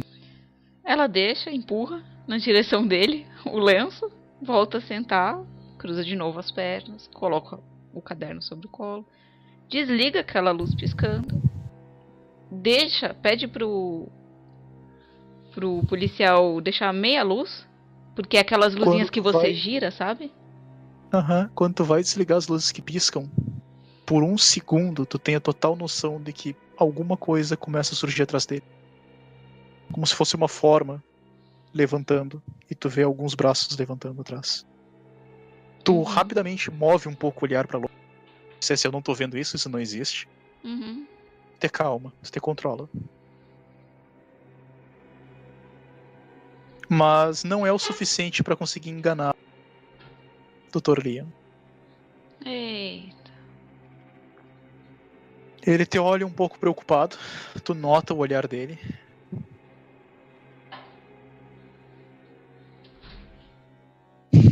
E o policial liga a luz na meia luz novamente. Quando ele liga a meia luz, a porta se abre novamente. O Harry dá um susto, ele dá um pulo na cadeira, ele se encolhe olhando, ele, ele praticamente quebra o copo quando ele pula. Dá aquele barulho do copo quebrando. E o inspetor entra novamente na sala. Ele olha que ele teve uma reação finalmente do. Olha só. Finalmente fez o maluco resp- responder. Bom, eu trago boas notícias pra você, doutor. Pois não, senhor. As impressões digitais presentes na faca são dele.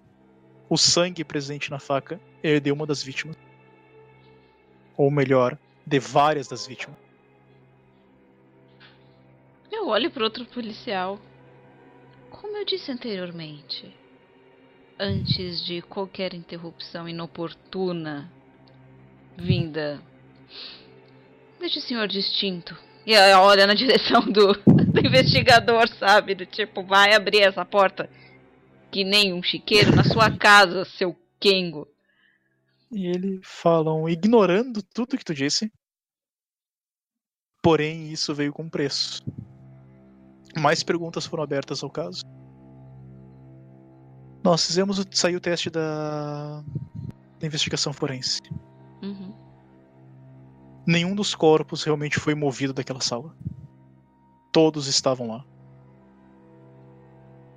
E todos eles possuem a mesma data de morte. O mesmo momento. A mesma hora.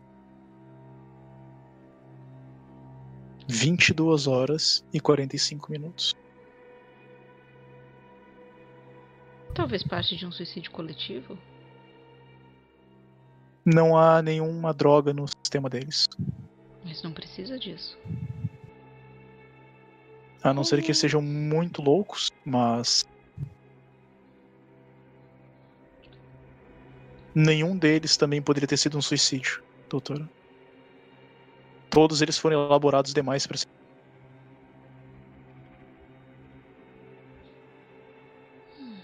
São ricos.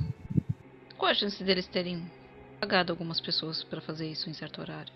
As câmeras de segurança não registram mais ninguém na... além deles.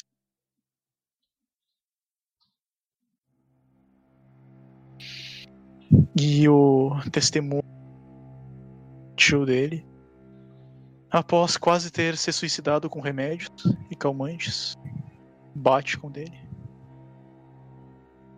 O tio dele, inclusive, está nesse hospital, sendo tratado agora. Ele teve uma overdose em algum enquanto eu interrogava ele.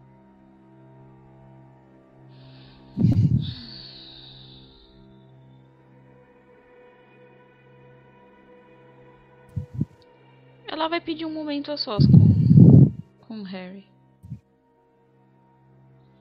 O inspetor olha pra ti meio preocupado, mas ele não questiona teus termos. Ele pede pro seu parceiro dele sair junto. E eles fecham a porta. O Liam fica ali. A não ser que tu diga do Saito também. Não, ele pode ficar, ele já sabe o pior dela, então. Uhum. Quando os policiais saem, o Liam ele chega no teu ouvido e cochicha. Tu, o que raios eram aqueles braços? Ela vai se aproximar dele e falar bem baixinho. Aquela coisa do. Lembra o que eu já te disse sobre quanto mais a gente acreditar em certas coisas, mais ela passa a ser real?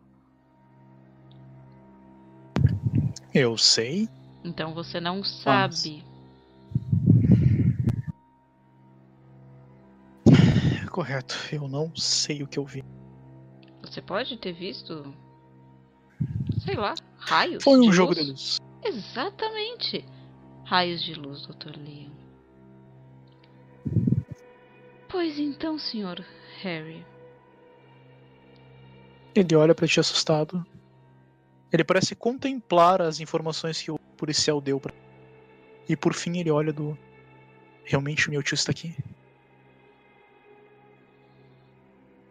Não sei. Ele tá bem? Não sou a médica dele, eu sou a sua médica. Você não pode checar, eu. Ele é a única família que me resta. E se aquela coisa pegar ele, ela vai me pegar também. Se ele morrer hoje aqui, aquilo vai andar novamente. Eu vou apontar pro braço dele, naquela coisa do. A revelação vai ser concluída. A verdade estará aqui. Não pode. Não. A verdade não. Ela vai pegar aquele pulso. negócio no pulso e ela vai apertar, sabe? Porque se tá marcado com escarificação, dói. Sim, It fucking hurts. Ela vai segurar aquilo e apertar. ele olha pra ti como se não tivesse entendendo o que tá fazendo. Parece que ele ficou tão nervoso com o fato do tio dele estar no hospital e a possibilidade do tio dele morrer e a profecia que ele pensou que ele não tá nem ligando pra dor. O choque dele, o horror dele é mais forte que isso. Tu nitidamente vê uma pessoa apavorada. Suor frio, lábios, constran- lábios secos, Uhum. contraídos. Aquele tremor no corpo. É o horror mórbido. Olha. Isso aqui é o problema. Mas isso só é o problema enquanto você acreditar que isso é o problema.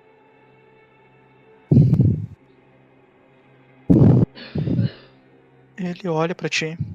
Ele te mostra o pulso. Agora, aquilo que tu não via que tava incompleto. Tu faz um outro teste de Citro Illusion. Ver através da ilusão. Sim, senhor. Novamente com os menos dois. Ou seja, zero. 11. Quase. Uhum. Tu percebe aqueles arranhões que ele fez fechando e aquele símbolo voltando novamente, aos poucos.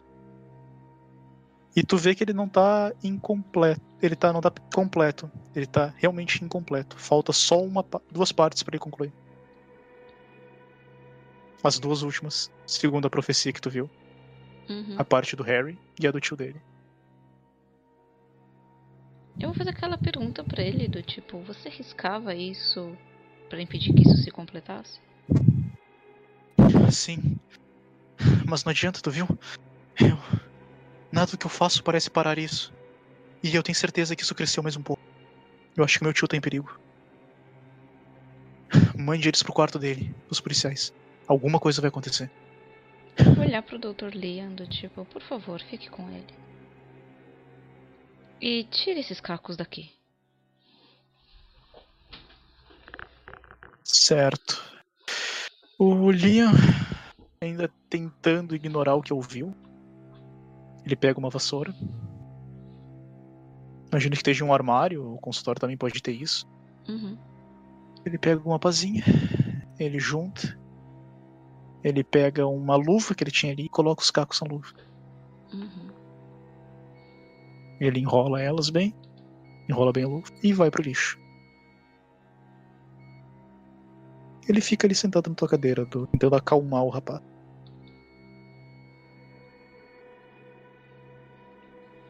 Ela vai fazer um E- sinal pra um policial ficar no quarto. Quer dizer, no consultório junto com, com o Harry. E vai indicar Uhum. pro, pro investigador, sabe?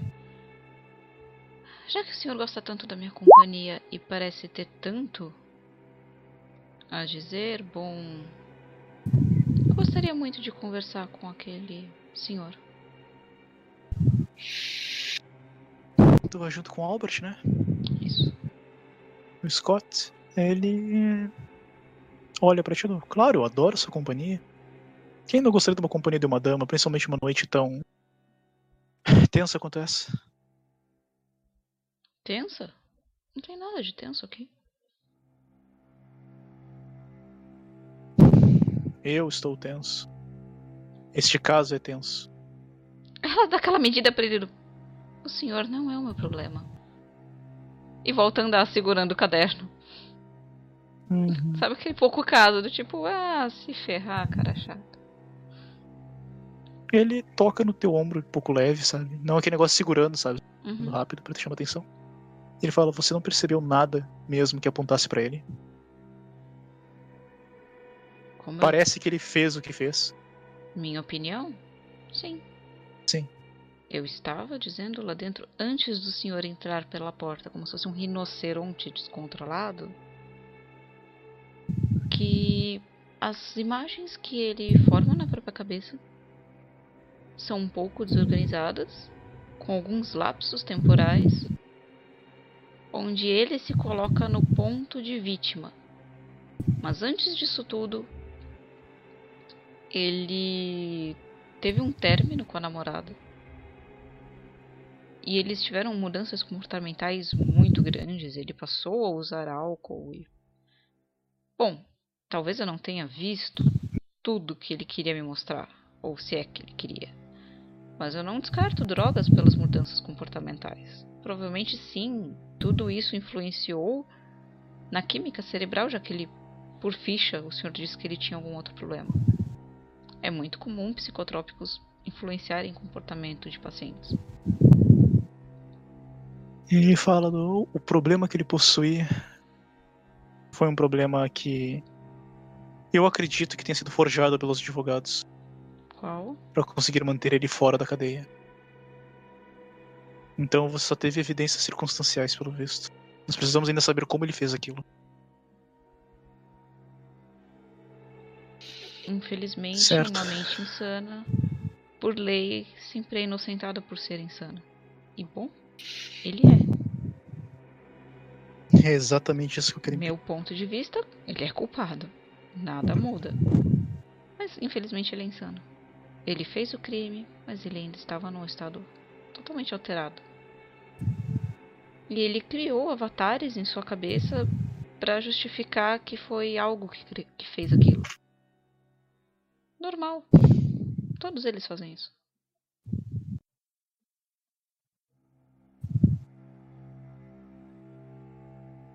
Isso é preocupante.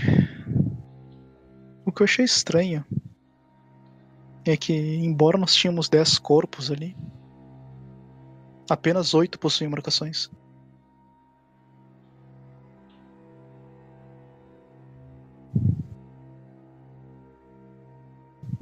Então significa que. Hum. Nada. Nessa hora, na cabeça dela, o que ela pensou foi o seguinte: e ela não vai dizer, porque isso é assumir a realidade. Mas Uhum. na cabeça dela veio aquela ideia do talvez eles mataram dois pra ficarem no lugar deles mesmos. Talvez. naquele pânico, sabe? Do. Vamos, já que é uma oferenda, vai pra Iemanjá todo mundo e. Uhum. Jo- Mas aparentemente joga no parece que mar. dois não foram aceitos. Exato.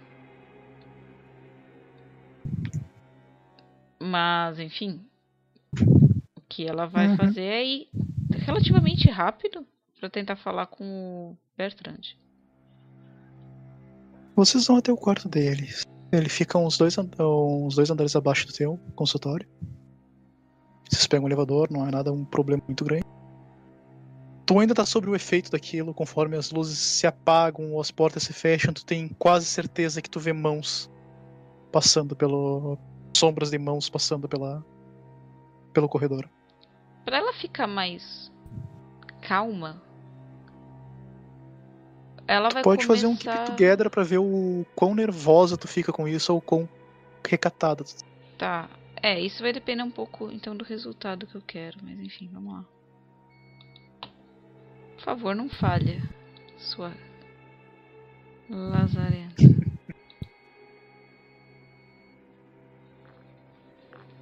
Tu consegue te manter aquele negócio estoica.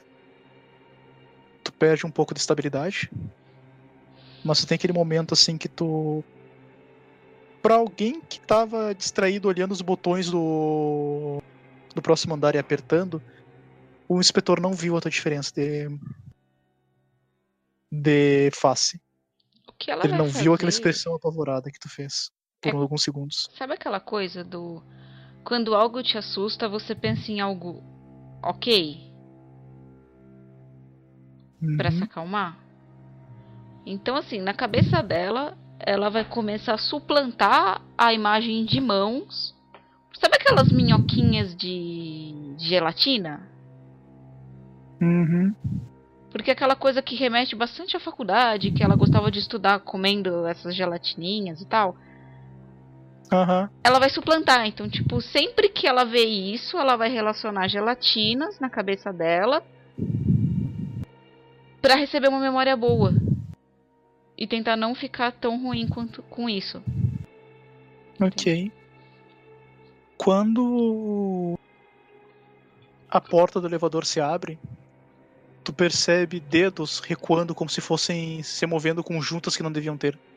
Como se cada um daqueles dedos daquela mão fossem cobras. Isso não te deixa muito mais calmo. Ela respira, e gelatininhas doces. Puxa o ar, solta, abre o olho e dá um passo. Uhum. Tu dá um passo, o inspetor vem atrás, mas tu sente uma presença vindo de cima, te observando. Não vou olhar. É só um efeito do que eu senti na cabeça dele. Provável. É aquela coisa assim do tá vazando pra mim. Não é a minha verdade, é a dele. A minha verdade é só uma tarde chata que virou. Tipo, é um dia chato que virou um, um momento sem almoço, virou uma tarde entediante, com um lunático assassino. Sabe? E é isso. Você, o inspetor não parece não ter percebido nada. Uhum, Tu sente isso como se estivesse te seguindo. uhum. Como se estivesse observando cada passo que tu dá. Vocês entram no consultório. No momento que tu abre a porta, tu sente que isso entra junto contigo.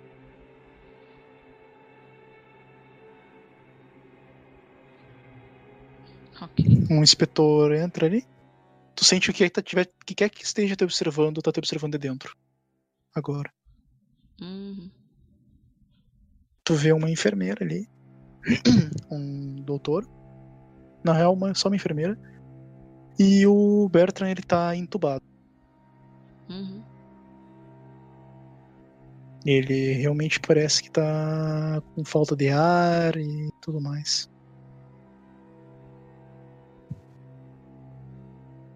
Ele, inclusive, agora parece estar desperto. Ele não tá em coma ainda, mas Uhum. Ele tá fraco, os olhos estão abertos, eles viram pra ti. Eles viram para um inspetor. Tu vê pelo monitor de batimentos cardíacos ali, quando ele vê o inspetor, parece que acelera um pouco.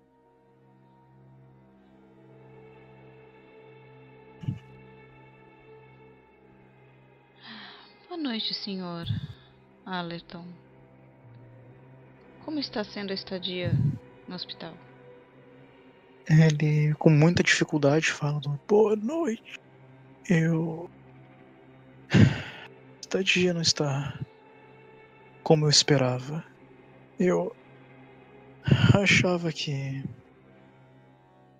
nunca precisaria estar aqui.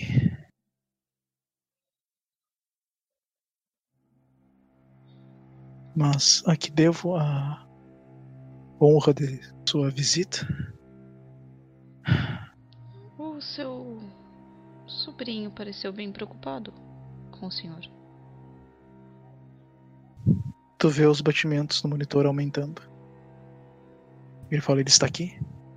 Sim, ele está bem. Com um colega meu. E ele falando. Aquilo tudo foi um erro. Eu não devia estar aqui. Aquilo vai concluir. E tu vê os batimentos ficando mais e mais intensos. Eu vou pegar algum objeto, sabe? Colocar minha luz perto, aquela lanterninha pequena. Uhum. E eu vou começar a piscar ela na frente dele num ritmo bem devagar. Fazer ele guiar pelo pêndulo, sabe? Aquela coisa do senhor está ficando calmo. Respira fundo. Quando tu tenta isso, a reação que tu percebe dele é diferente da que tu esperava. Ele faz uma expressão de horror e ele reage como se alguma coisa tivesse pulado por cima dele. Hum, E tu vê ele contorcendo o rosto como se não quisesse ver alguma coisa que tá em cima dele. E o inspetor ele se aproxima para tentar entender o que raios está acontecendo. E tu, na tua concepção, tu consegue ver aquela sombra em cima dele. Tu vê aqueles braços com dedos estranhos encostando no rosto dele. Tu não consegue ver nitidamente a forma, mas simplesmente vê aquele borrão eu vou tentar com- tipo, atrair a atenção dele pra luz. Sabe aquela coisa de. Eu vou pegar no meu jaleco um pouco daquele remédio que eu tinha. Uhum. Eu vou dar pra ele. Pedir ajuda pros médicos, sabe? E eu vou tentar suplantar aquilo em cima dele. Aquela coisa do mesmo no pânico, botar a luz bem na frente do olho dele e ficar piscando. E pedindo pra ele seguir. Tentando tampar no todo aquela visão. Uhum. Sabe aquela coisa de ficar entre os dois? Aham.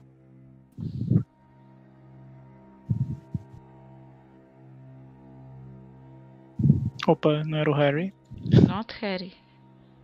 Era o Bertrand. Harry anymore. Mas. Bom. Ele olha. Mas por alguns segundos ele desvia o olhar. E se alguns segundos que ele desvia o olhar são suficiente para te sentir uma espécie de arranhão surgindo no peito dele. Como se estivesse quase segurando o pescoço dele. Tu vê aquilo vindo, a marca daquela mão apertando o pescoço dele e tu vê aquele arranhão sendo feito. Uhum. Quando tu sente que- aquele negócio, do, aquele pavor do. Ele vai morrer agora, ele vai morrer agora. Uhum. Ele olha pra tua luz e ele Uhum. fica calmo. E no que ele fica calmo, tu consegue descobrir uma coisa bastante interessante sobre isso. Uhum. Quando ele fica perfeitamente calmo, que ele para de pensar no próprio medo, aquela sombra some. Mas tu sente que ela tá te observando agora. Eu vou aproveitar que ele tá num estado influenciável e inserir ideias na cabeça dele de que o medo, na verdade, é um jeito dele suplantar a culpa do neto. Do neto não, do sobrinho. Que ele viu, sim, o que o sobrinho fez.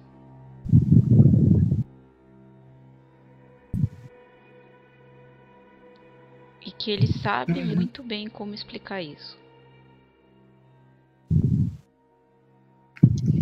Em que tu Mas fala isso? que acima de tudo, todas essas imagens horríveis que ele vê são só um jeito dele manifestar a própria culpa. E que ele não tem culpa. Aquilo não existe.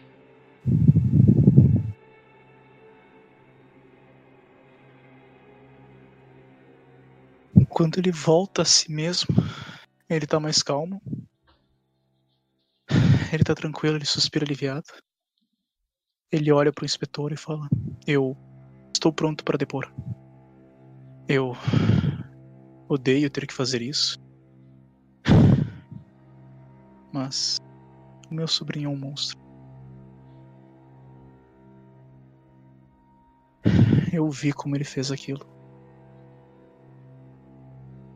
Eu só não queria que ele fosse preso. Ele era o meu sobrinho favorito. Eu cuido dele desde que seus pais faleceram. Eu sou a única pessoa que ele tem no mundo agora. E me entristece saber que eu não fui uma referência tão boa para ele. Eu não consegui impedir aquilo que estava nele. Mas o Harry Desde pequeno, ele exibia traços tanto quanto estranhos. Ele machucava sem sentir emoção. Ele se desprendia da realidade, achando que era alguma coisa diferente. E voltava logo depois como se fosse algo normal. E naquela noite eu o vi segurando o martelo de carne. E eu vi que ele matou um dos seus tios a sangue frio. Eu fiquei apavorado com aquilo. E eu o ajudei a esconder. Ele olha preocupado para o inspetor e ele fala: Eu achei que simplesmente seria um caso. E bem, aquela pessoa realmente não valia muito. Ele era o marido de uma das minhas irmãs. Ele a atraía e. Bom. Ele acabaria sendo preso por abuso algum dia ou outro. Então eu pensei que tinha sido uma coisa boa aquilo. Eu sei, eu sou uma pessoa horrível. Eu peço desculpas por isso. Mas. Eu tentei proteger o meu sobrinho exatamente pensando nisso. Era o que eu dizia para mim mesmo. Porém, ele começou a ficar mais e mais louco naquela. Até o ponto em que ele me ameaçou. Ele me pediu para ficar no quarto com a minha esposa. Que era para que, se nós quiséssemos sair vivos, e se nós quiséssemos garantir que a fortuna e a casa fossem nossos, nós deveríamos simplesmente entrar na história dele, que nós seríamos recompensados depois e sairíamos vivos essa noite.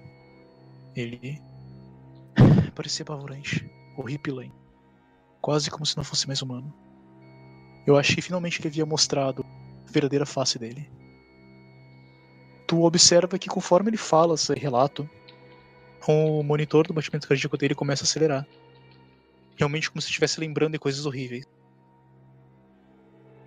Se tu quiser, tu pode tentar fazer um teste para observar mais alguma coisa nele, mas a princípio não parece que ele tá mentindo. Eu quero observar. Tá. Na verdade, eu quero duas coisas. Uma observar e outra colocar o Influence Order, pra ver se eu consigo acalmá-lo de novo. Uhum. Tá.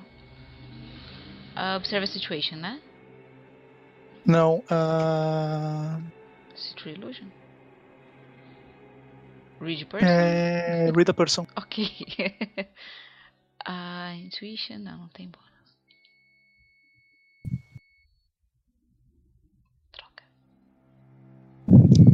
Tu percebe que alguns momentos tu sente que ele ainda parece estar escondendo algumas coisas, parece que tem algumas incertezas quando ele fala.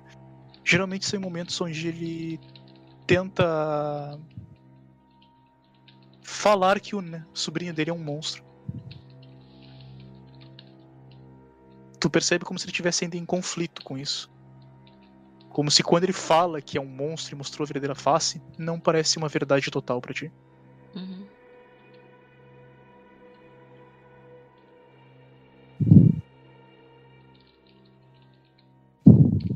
Mas tu nota uma coisa também, Debringe.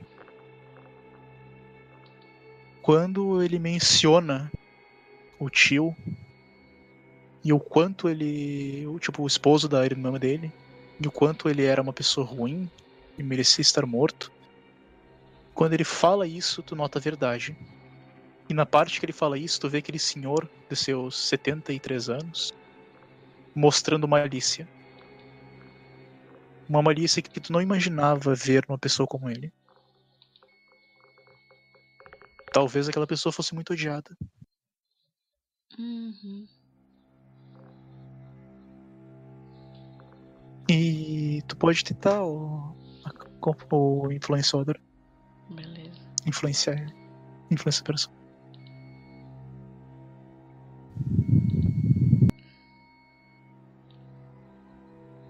Tu consegue acalmar ele um pouco, mas. Tu percebe que tu consegue acalmar ele um pouco demais. Ele parece ficar cansado. Tu sabe que isso vai acabar fazendo com que ele tenha que cortar o depoimento dele pela metade.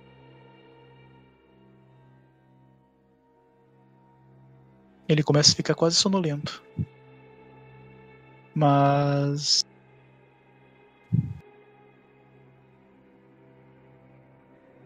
Ele comenta um breve do. Eu. Eu não sei como ele fez aquelas coisas. Eu acho que ele tinha trazido em seu carro, talvez.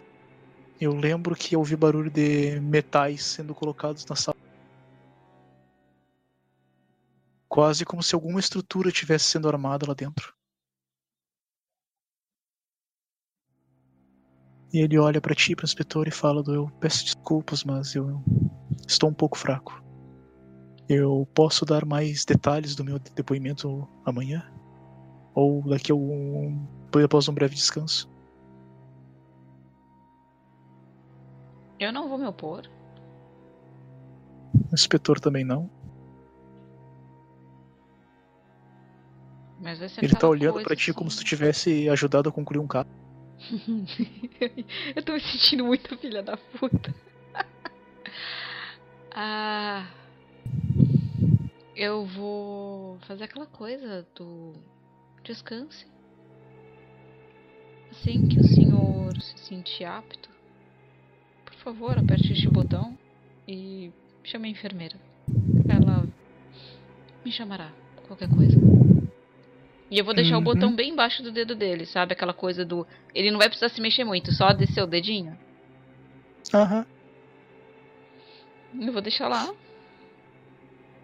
E outra coisa que eu quero ver antes de sair é se ele tem alguma marca. Tu vê a mesma feita nele no- na tua visão. Uhum. Só dizendo uma palavra, verdade. E ela tá no mesmo estado do sobrinho. Ela não tá totalmente completa ainda. Mas ela parece que ela vai estar em breve. Eu vou olhar pro. pro investigador, pedir um, um minutinho. Sentar na sala. E. Deixa eu ver uma coisa aqui. Eu quero. O inspetor Hum, parece estar mandando uma mensagem rápida pra alguém. uhum. Eu queria ver com você se eu conseguir. Se, se existe alguma chance de. Bom, ela fez parte de uma universidade, vivia em biblioteca, se havia alguma chance dela conhecer algum especialista na parte Em de oculto? ocultismo. É. Vamos Saber- rolar um dado de sorte, Dado então. de sorte, tá bom. Be Uhum. disappointed, don't be disappointed. É, cadê? Não, chance É, alguma. não rolou. Caraca, não, bicho. não, não conheceu isso. Ok. Um inspetor fala do. Eu mandei os outros policiais a checarem o porta-malas do carro. Daqui a alguns minutos eles podem nos retornar. Olhar Alguma aquela coisa. coisa do. Por questão de estudo, senhor inspetor. O senhor conhece algum pesquisador na área de ocultismo? Nós mandamos esses símbolos para alguns especialistas, mas até o presente momento nenhum deles retornou com.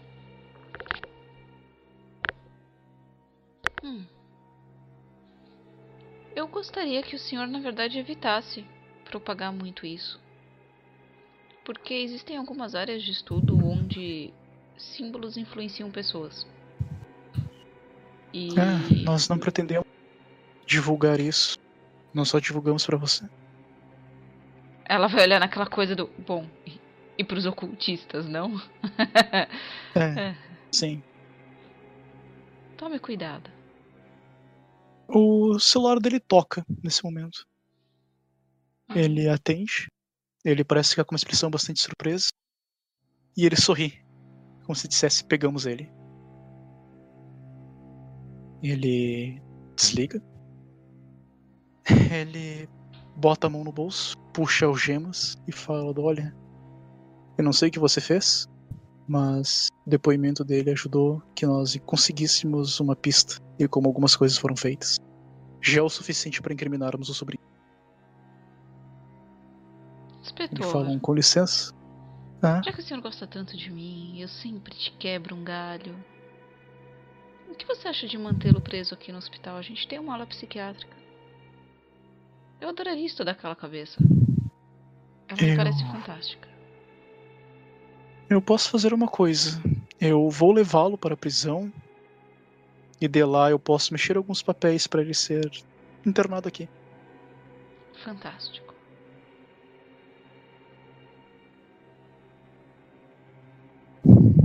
Ele sorri para ti. Ele sai do quarto do Bertrand a cena agora que nós vemos é. Imagino ele entra no consultório da doutora Albrecht. Ele pega o Harry, algema os braços dele atrás e sai com ele do nós finalmente conseguimos pegar você. Não foi culpa de criatura nenhuma. Foi você que cometeu o crime. E nisso, tu sente aquela entidade, aquela coisa que te persegue some. Tu vê que ele sabendo da própria coisa que ele fez, como se essa informação fosse uma surpresa completa para ele. E ele sai do mesmo jeito que ele entrou no teu consultório, olhando pro teto, tremendo, sem quase expressão nenhuma. Nosso final da noite temos nossa doutora Albrecht, feliz contemplando seus experimentos. Alguns dias tu recebe novamente o Harry no seu consultório, no, seu, no hospital, internado, conforme o inspetor disse. Tu pode estar livre para fazer experimentos que quiser com ele. Inclusive, o inspetor vai até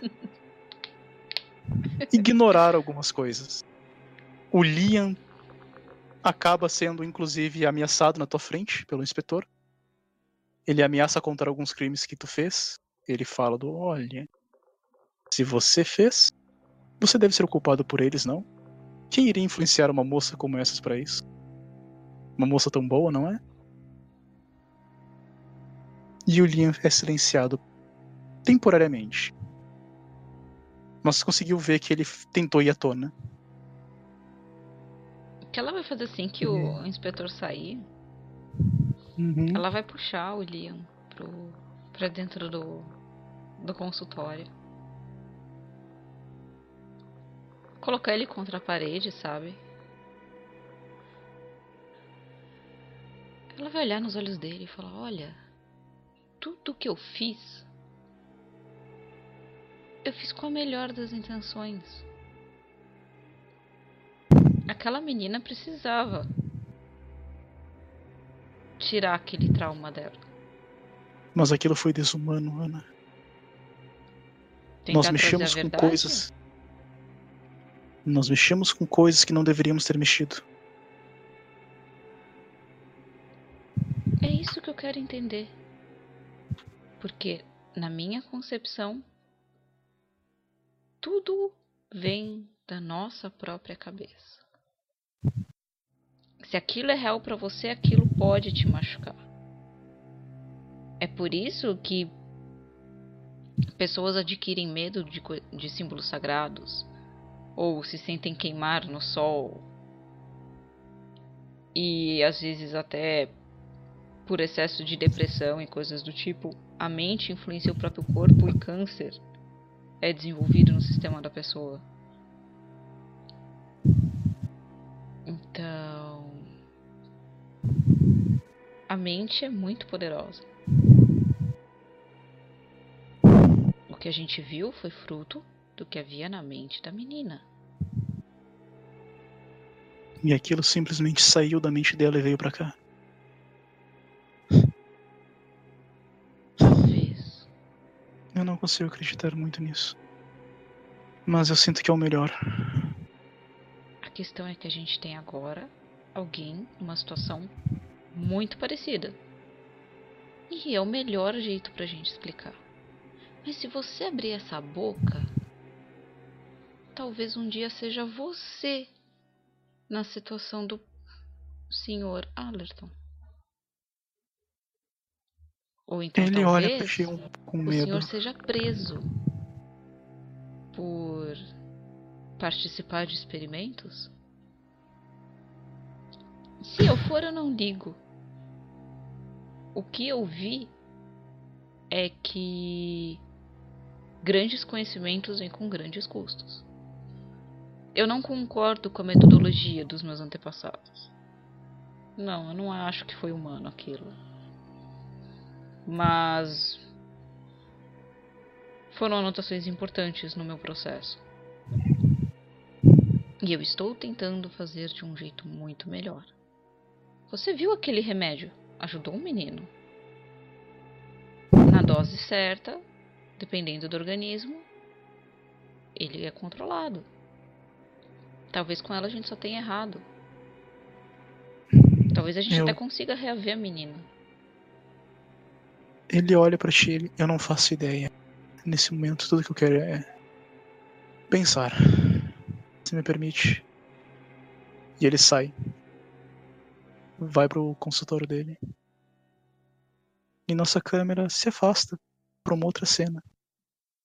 Nós temos o nosso Bertram se recuperando e saindo do hospital. Ele cruza pelos corredores, inclusive, tem a cena na cabeça. como se dissesse do. Eu realmente espero que você ajude o meu sobrinho. Claro, Sr. Bertram. Eu farei o meu melhor para entender o que acontece na mente do, pro- do pobre menino. A única Eu- questão é que eu queria entender um pouquinho sobre as origens da família do senhor. Vocês tinham algum tipo de ligação religiosa? Não, nós somos. maior parte ateístas. Curioso e. E aquele machucado do senhor melhorou? Ele mostra do. Parece como se fosse magia. Quando ele foi preso, parece que começou a cicatrizar. Tu realmente vê que realmente parece estar cicatrizando. Claro. Bom saber disso. Eu realmente entendo. Mas ele olha pra ti e fala: Dizem que ignorância é uma benção. não?" Sempre. Ela passa a mão assim no ombro dele, sabe? Uhum. Do estimas melhoras. E se precisar de qualquer coisa, é normal sentir dúvida, medo. Talvez o senhor possa ter alguns episódios de crise de ansiedade. Qualquer coisa, ponho-me à disposição do senhor. Certo, e digo mesmo: qualquer dificuldade com Harry, eu posso tentar ajudar melhor, com o meu melhor. Por sinal, aquele livro que o senhor deu pra ele. Ele parece ter gostado tanto daquele livro. Talvez possa ajudar na terapia. O senhor pode me Eu guiar? acho que está com ele. Eu posso ir no apartamento dele checar. Assim que eu encontrar lá, eu mando para. eu vou falar do tipo. Eu vou pegar o celular e mandar uma mensagem pro investigador, sabe? Uhum. E pedir pra ele acompanhar o senhor. Sabe aquela coisa do, ah, vai que tem um comparsa, não confio. Mas vai junto Uhum. e mantém o senhor calmo. Ele espera pra buscar. Passam-se alguns minutos, ele chega. Ele acompanha e escolta o senhor. No carro eles conversam sobre o tempo, sobre diversas coisas. E ele entrega o senhor até a própria casa dele. É um onde ele mora, um prédio até bem luxuoso. Nós vemos o senhor Bertrand subindo as escadas. Ele chega no seu apartamento, puxa o celular, telefona para um número e fala: Primeiro teste foi concluído com sucesso. Conseguimos trazer aquilo para o mundo. Porém, Harry era um fracasso. Precisaríamos testar com outro. Mas fiquem tranquilos. A fortuna da família agora é minha. Nossa sociedade poderá usar como quiserem. Claro, os manterei em contato. Temos uma profissional muito experiente lidando com Harry. Quem sabe eles consigam trazer aquilo de outras maneiras. Ele desliga. Tu vê ele sorrindo, rindo. E com isso nossa câmera se encerra. Holy shit. Uhum. Pera, o- o velhinho era filho. Não, pera. Aham.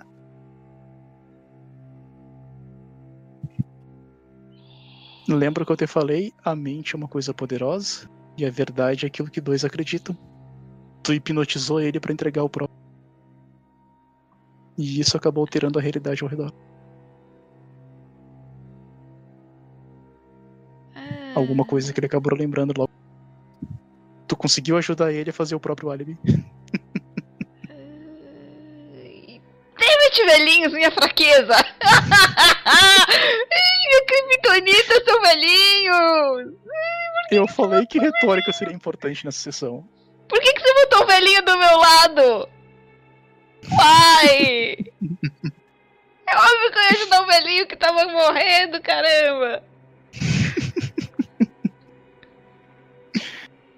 Bom, o plano deles quase não deu certo. Mais ou menos.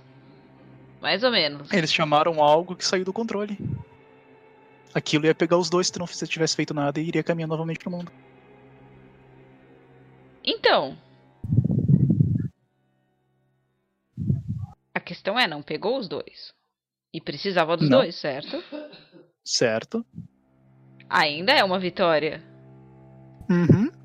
E eu tenho Só que tu um mandou menino... alguém inocente pra cadeia. Não, aí que tá. Quer dizer, sim.